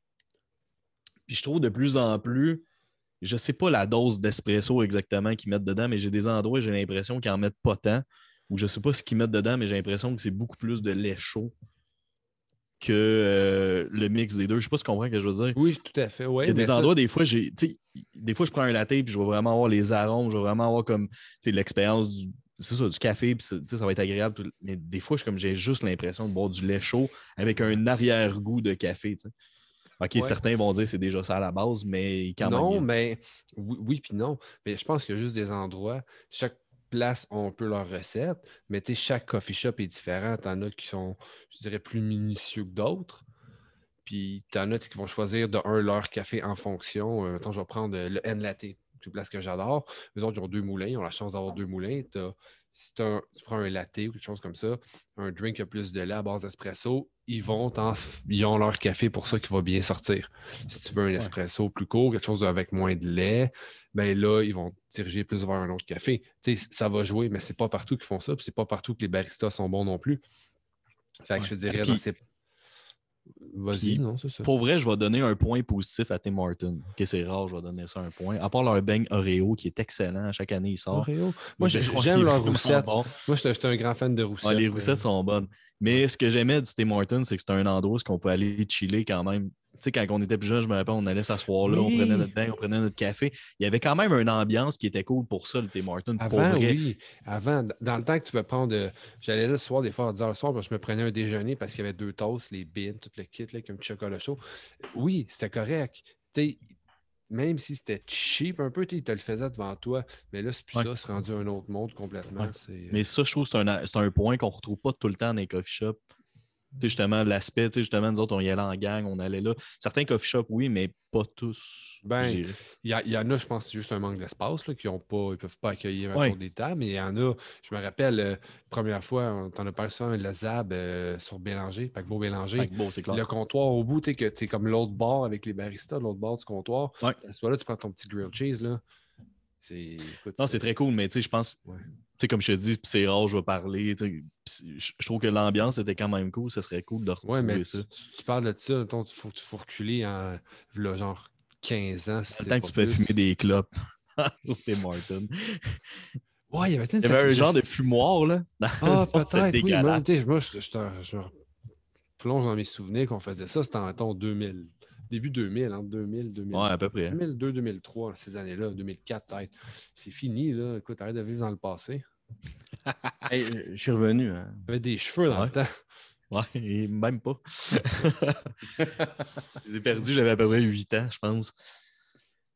Mais euh, good.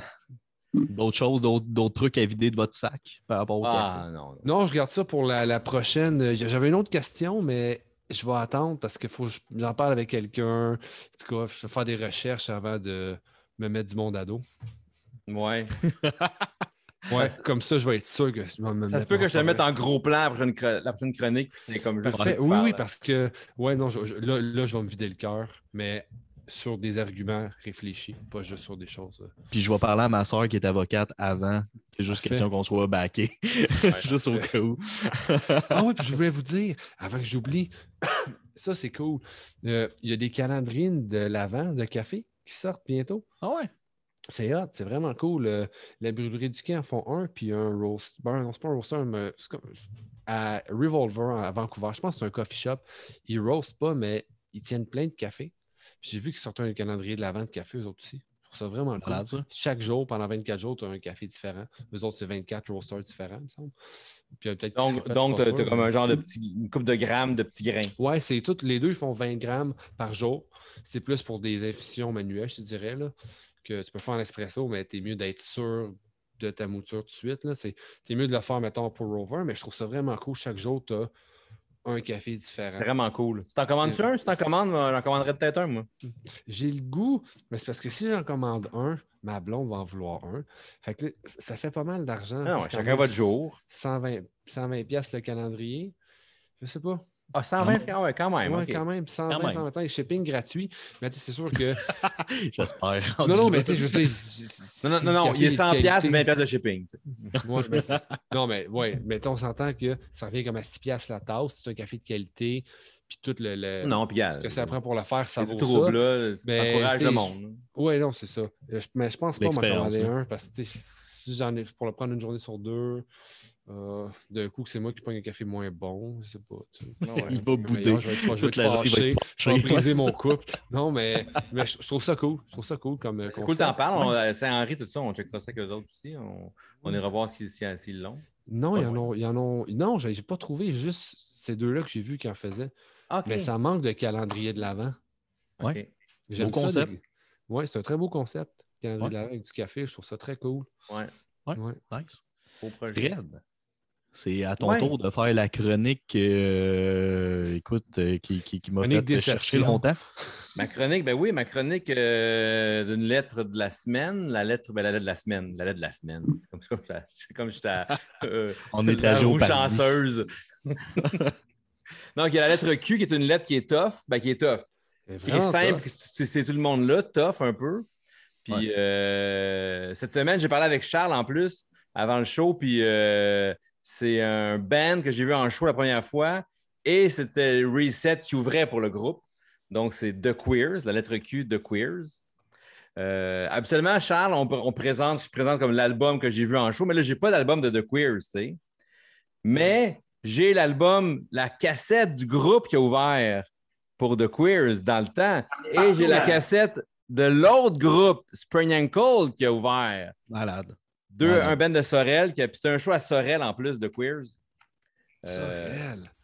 c'est C'était un show à Sorel. Mais dans ce temps-là, la scène était tellement weird que j'ai aucune idée. Comme The Queers était allé à Sorel, mais je ne pense pas qu'il y avait des shows à Montréal, rien.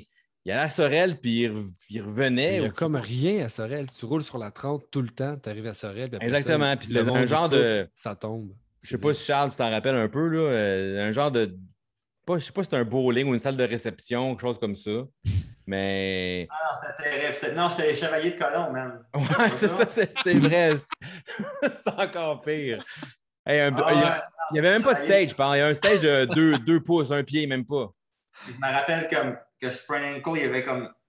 Il était comme un nouveau band. Tout à coup, il organisait tout le temps des shows. Fait qu'on a commencé à aller faire des shows à Sorel-Tracy. Comme trois ou quatre fois, on est allé faire des shows là-bas. Ouais.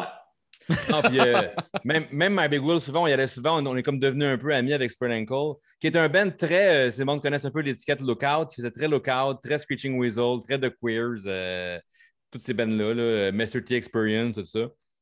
Puis c'était des Ouais. grands fans de, de Queers. The Queers sont montés, puis ils sont allés jouer ce show-là. Puis je me rappelle très bien, puis j'ai, j'ai retrouvé le billet. Pardon? Est-ce que tu as le flyer? Non, ben c'est ça, j'ai pas le flyer, mais j'ai trouvé le billet. Mais je pense que le flyer, c'est toi qui l'avais fait.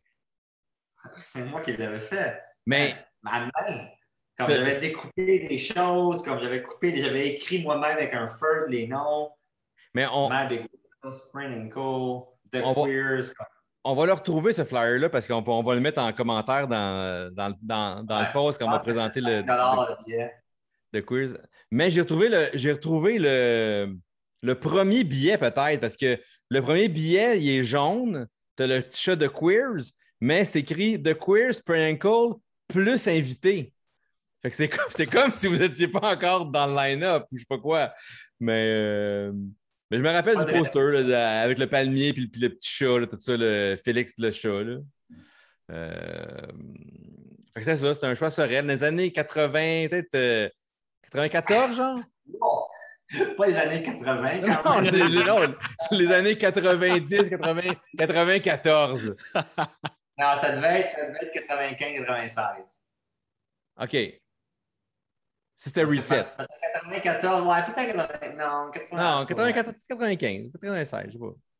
Je me rappelle très bien, puis je me rappelle. euh, 94, c'est quand- C'est quand Green Day est sorti l'album Dookie, 94. 94. OK. Ouais.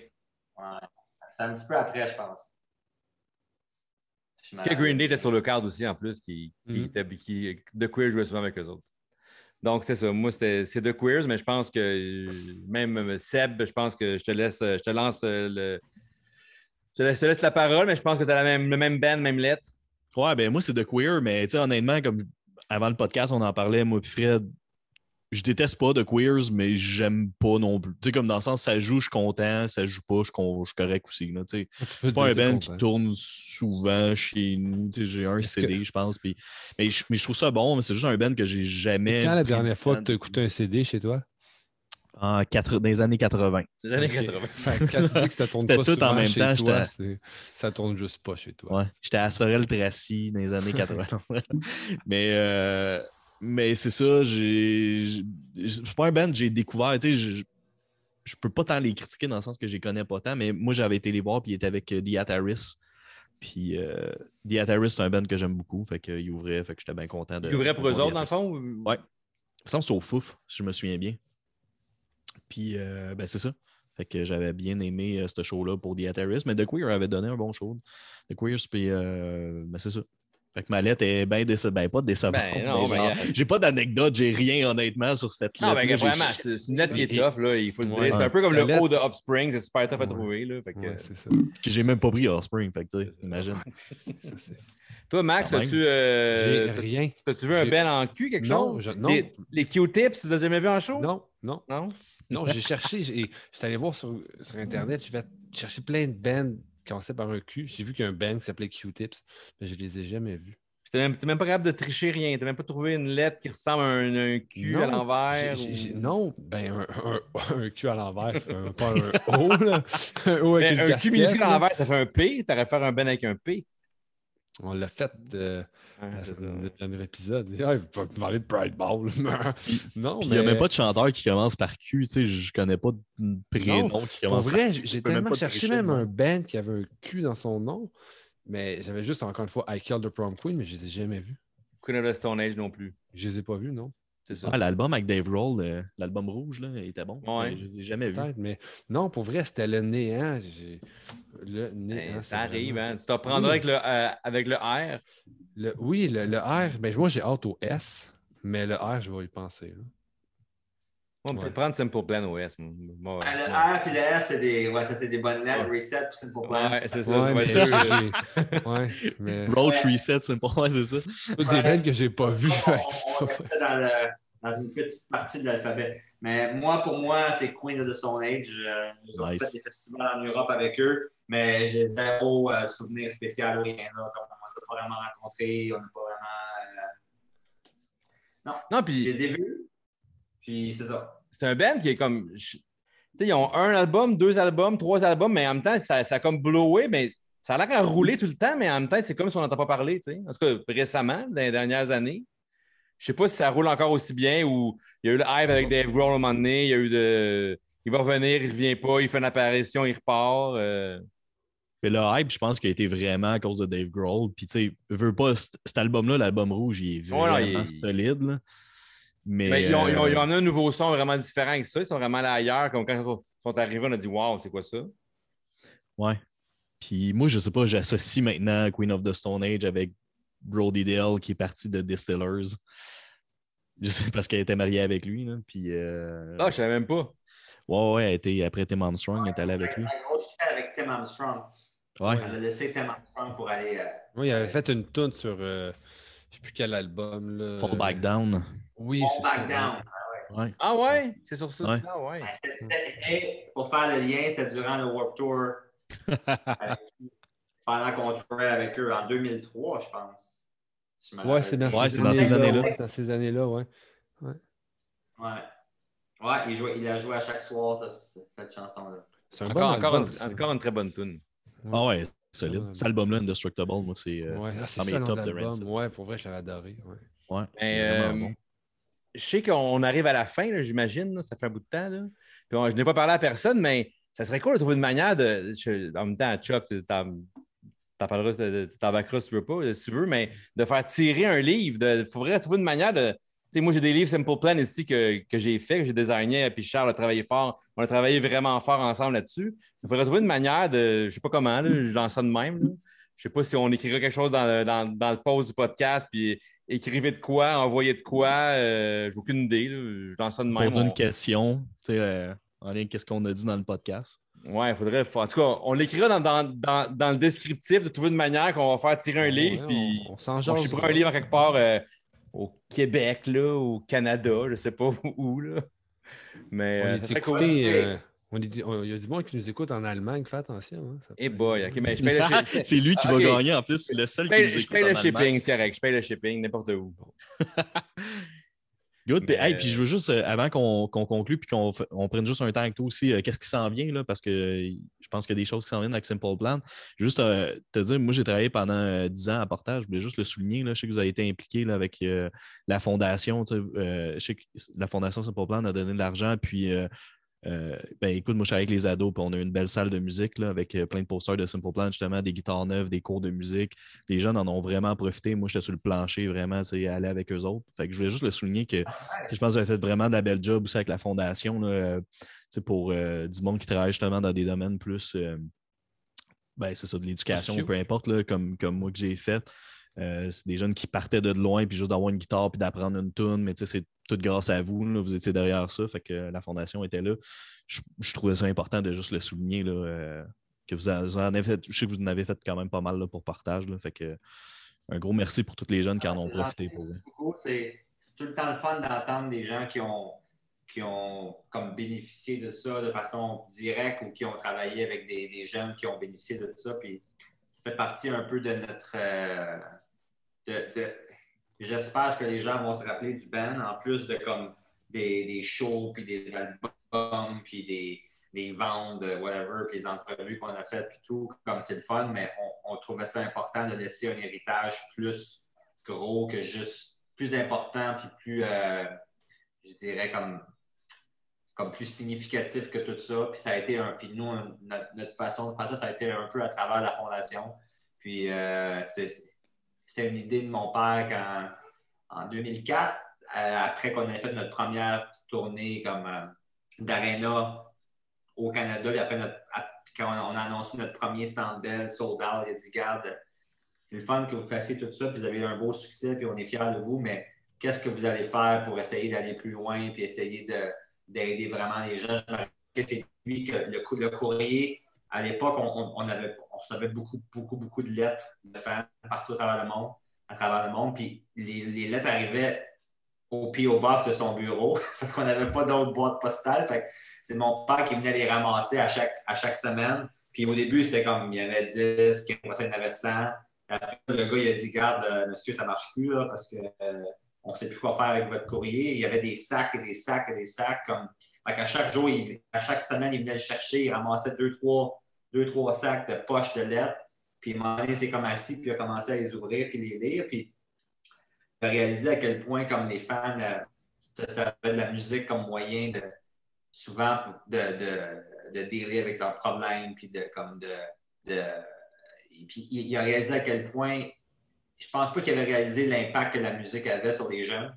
Puis il avait pas, tu sais, je pense que c'était comme bon, ils s'amusent, puis ils vont voir le show, puis c'est tout, mais il a réalisé à quel point ces jeunes-là, des fois, étaient dans des situations vraiment difficiles, puis vraiment comme, tu sais, euh, dans des situations comme presque impossibles. C'était tellement triste de, lire les lettres, puis de voir à quel point la musique pouvait être comme une bouée de sauvetage pour ces jeunes-là, puis venir les aider.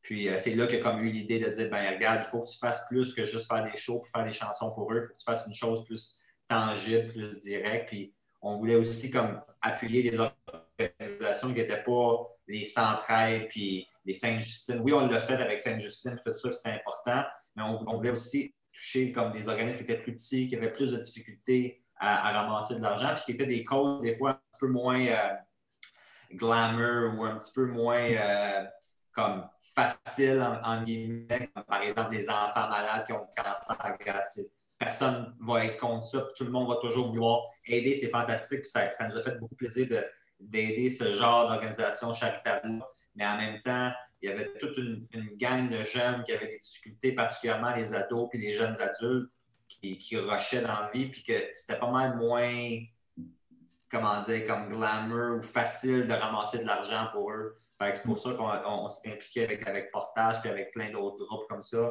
Euh, puis on est vraiment fiers que, puis content de savoir que, que quelqu'un qui était là, là, euh, là, comme, comme remarqué que ça a fait du bien à ces jeunes-là et que ça les a aidés. Fait que c'est fantastique, tant mieux. Merci. Vraiment.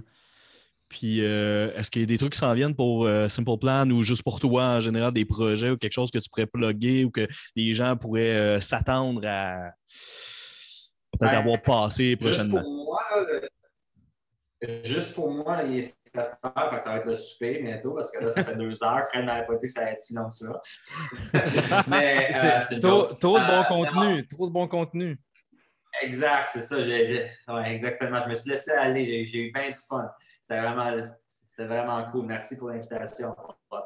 Euh, ce qui s'en vient pour le band, ben, plein de choses. On a de la nouvelle musique qui s'en vient vraiment, vraiment rapidement. Ça fait plusieurs, plusieurs mois, je dirais même quelques années qu'on promet un nouvel album, des nouvelles chansons, la pandémie, puis plein de choses est arrivé, puis ça a comme un peu, euh, un peu comme, euh, comment dire, euh, ça a un peu mis de côté nos plans ou ça a comme mis un gros, je sais pas, comme des gros obstacles dans tous les plans qu'on avait. Puis finalement, là, ap- après plusieurs mois à essayer de, de figurer comment on, va sortir de notre nouvelle musique, on, est prêt, puis ça s'en vient dans les prochaines, je dirais, les prochaines semaines.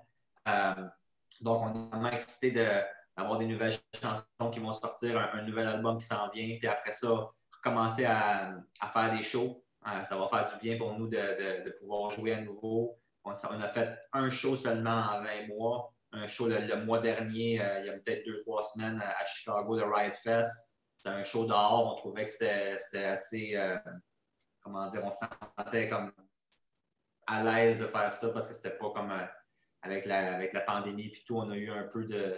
On était un peu hésitant à aller faire des shows puis, euh, puis à rentrer comme 5, 10, euh, 5 000 personnes dans une salle euh, en dedans. C'est un, peu, euh, un peu intense en ce moment. Donc, il y a des shows qui s'en viennent probablement comme en 2002. On a bien hâte. on va être. on a hâte de, remonter sur scène, de faire des shows à nouveau, puis de faire ce qu'on aime le plus au monde, d'avoir la chance de faire ça. Puis, ça va être une grosse année l'an prochain. J'espère que on touche du bois, mais j'espère qu'on va pouvoir euh, faire, euh, faire tout ce qu'on a en tête, puis surtout euh, avoir de la nouvelle musique pour nos fans. Donc, c'est vraiment ça les deux gros, euh, les deux gros projets sur lesquels on, euh, on- on travaille fort en ce moment. Très cool. Et puis, Hey, un gros euh, merci. Oh, Vas-y, dans- non, mais ce qui est le fun dans ce temps-là, quand, quand Simple Plan comme, euh, sortent des affaires, moi, je travaille un peu plus. Fait que c'est comme, je travaille sur des projets cool, puis je parle souvent à Charles. c'est Comme, chaque fois que je travaille, on travaille pas mal en duo. tu sais, On est comme euh, deux, euh, deux têtes qui travaillent ensemble. Fait que c'est vraiment cool de, de retomber là-dedans. Puis il y avait des affaires de prévues avant la pandémie, mais ça, gars, ça, ça, ça recommence euh, maintenant. Fait que c'est pas mal cool. On, on repart la machine tranquillement. Ben, en fait, Ouais. pas tranquillement. On repart la machine, à- on part de 0 à, à 100 tout d'un coup, mais c'est correct. euh, On a bien hâte. Excellent. Hey, un gros merci pour vrai de ton temps. Là. Je sais que c'est l'heure que tu ailles souper parce Ouais. qu'il y a une petite différence d'heure avec toi. Là. Mais euh, un gros un cheers, puis un gros merci. Hey, la belle tasse. Puis, euh, comme que je disais, euh, ben écoute, euh, prochain épisode, ça va être Marco Labelle. Vous le connaissez déjà un peu parce qu'on en parle souvent, on en a parlé dans ce podcast-là. Mais là, vous allez voir son visage, vous allez le rencontrer. Donc, euh, encore une fois, un gros merci et bonne semaine tout le monde. Hey, bye. Salut. Merci.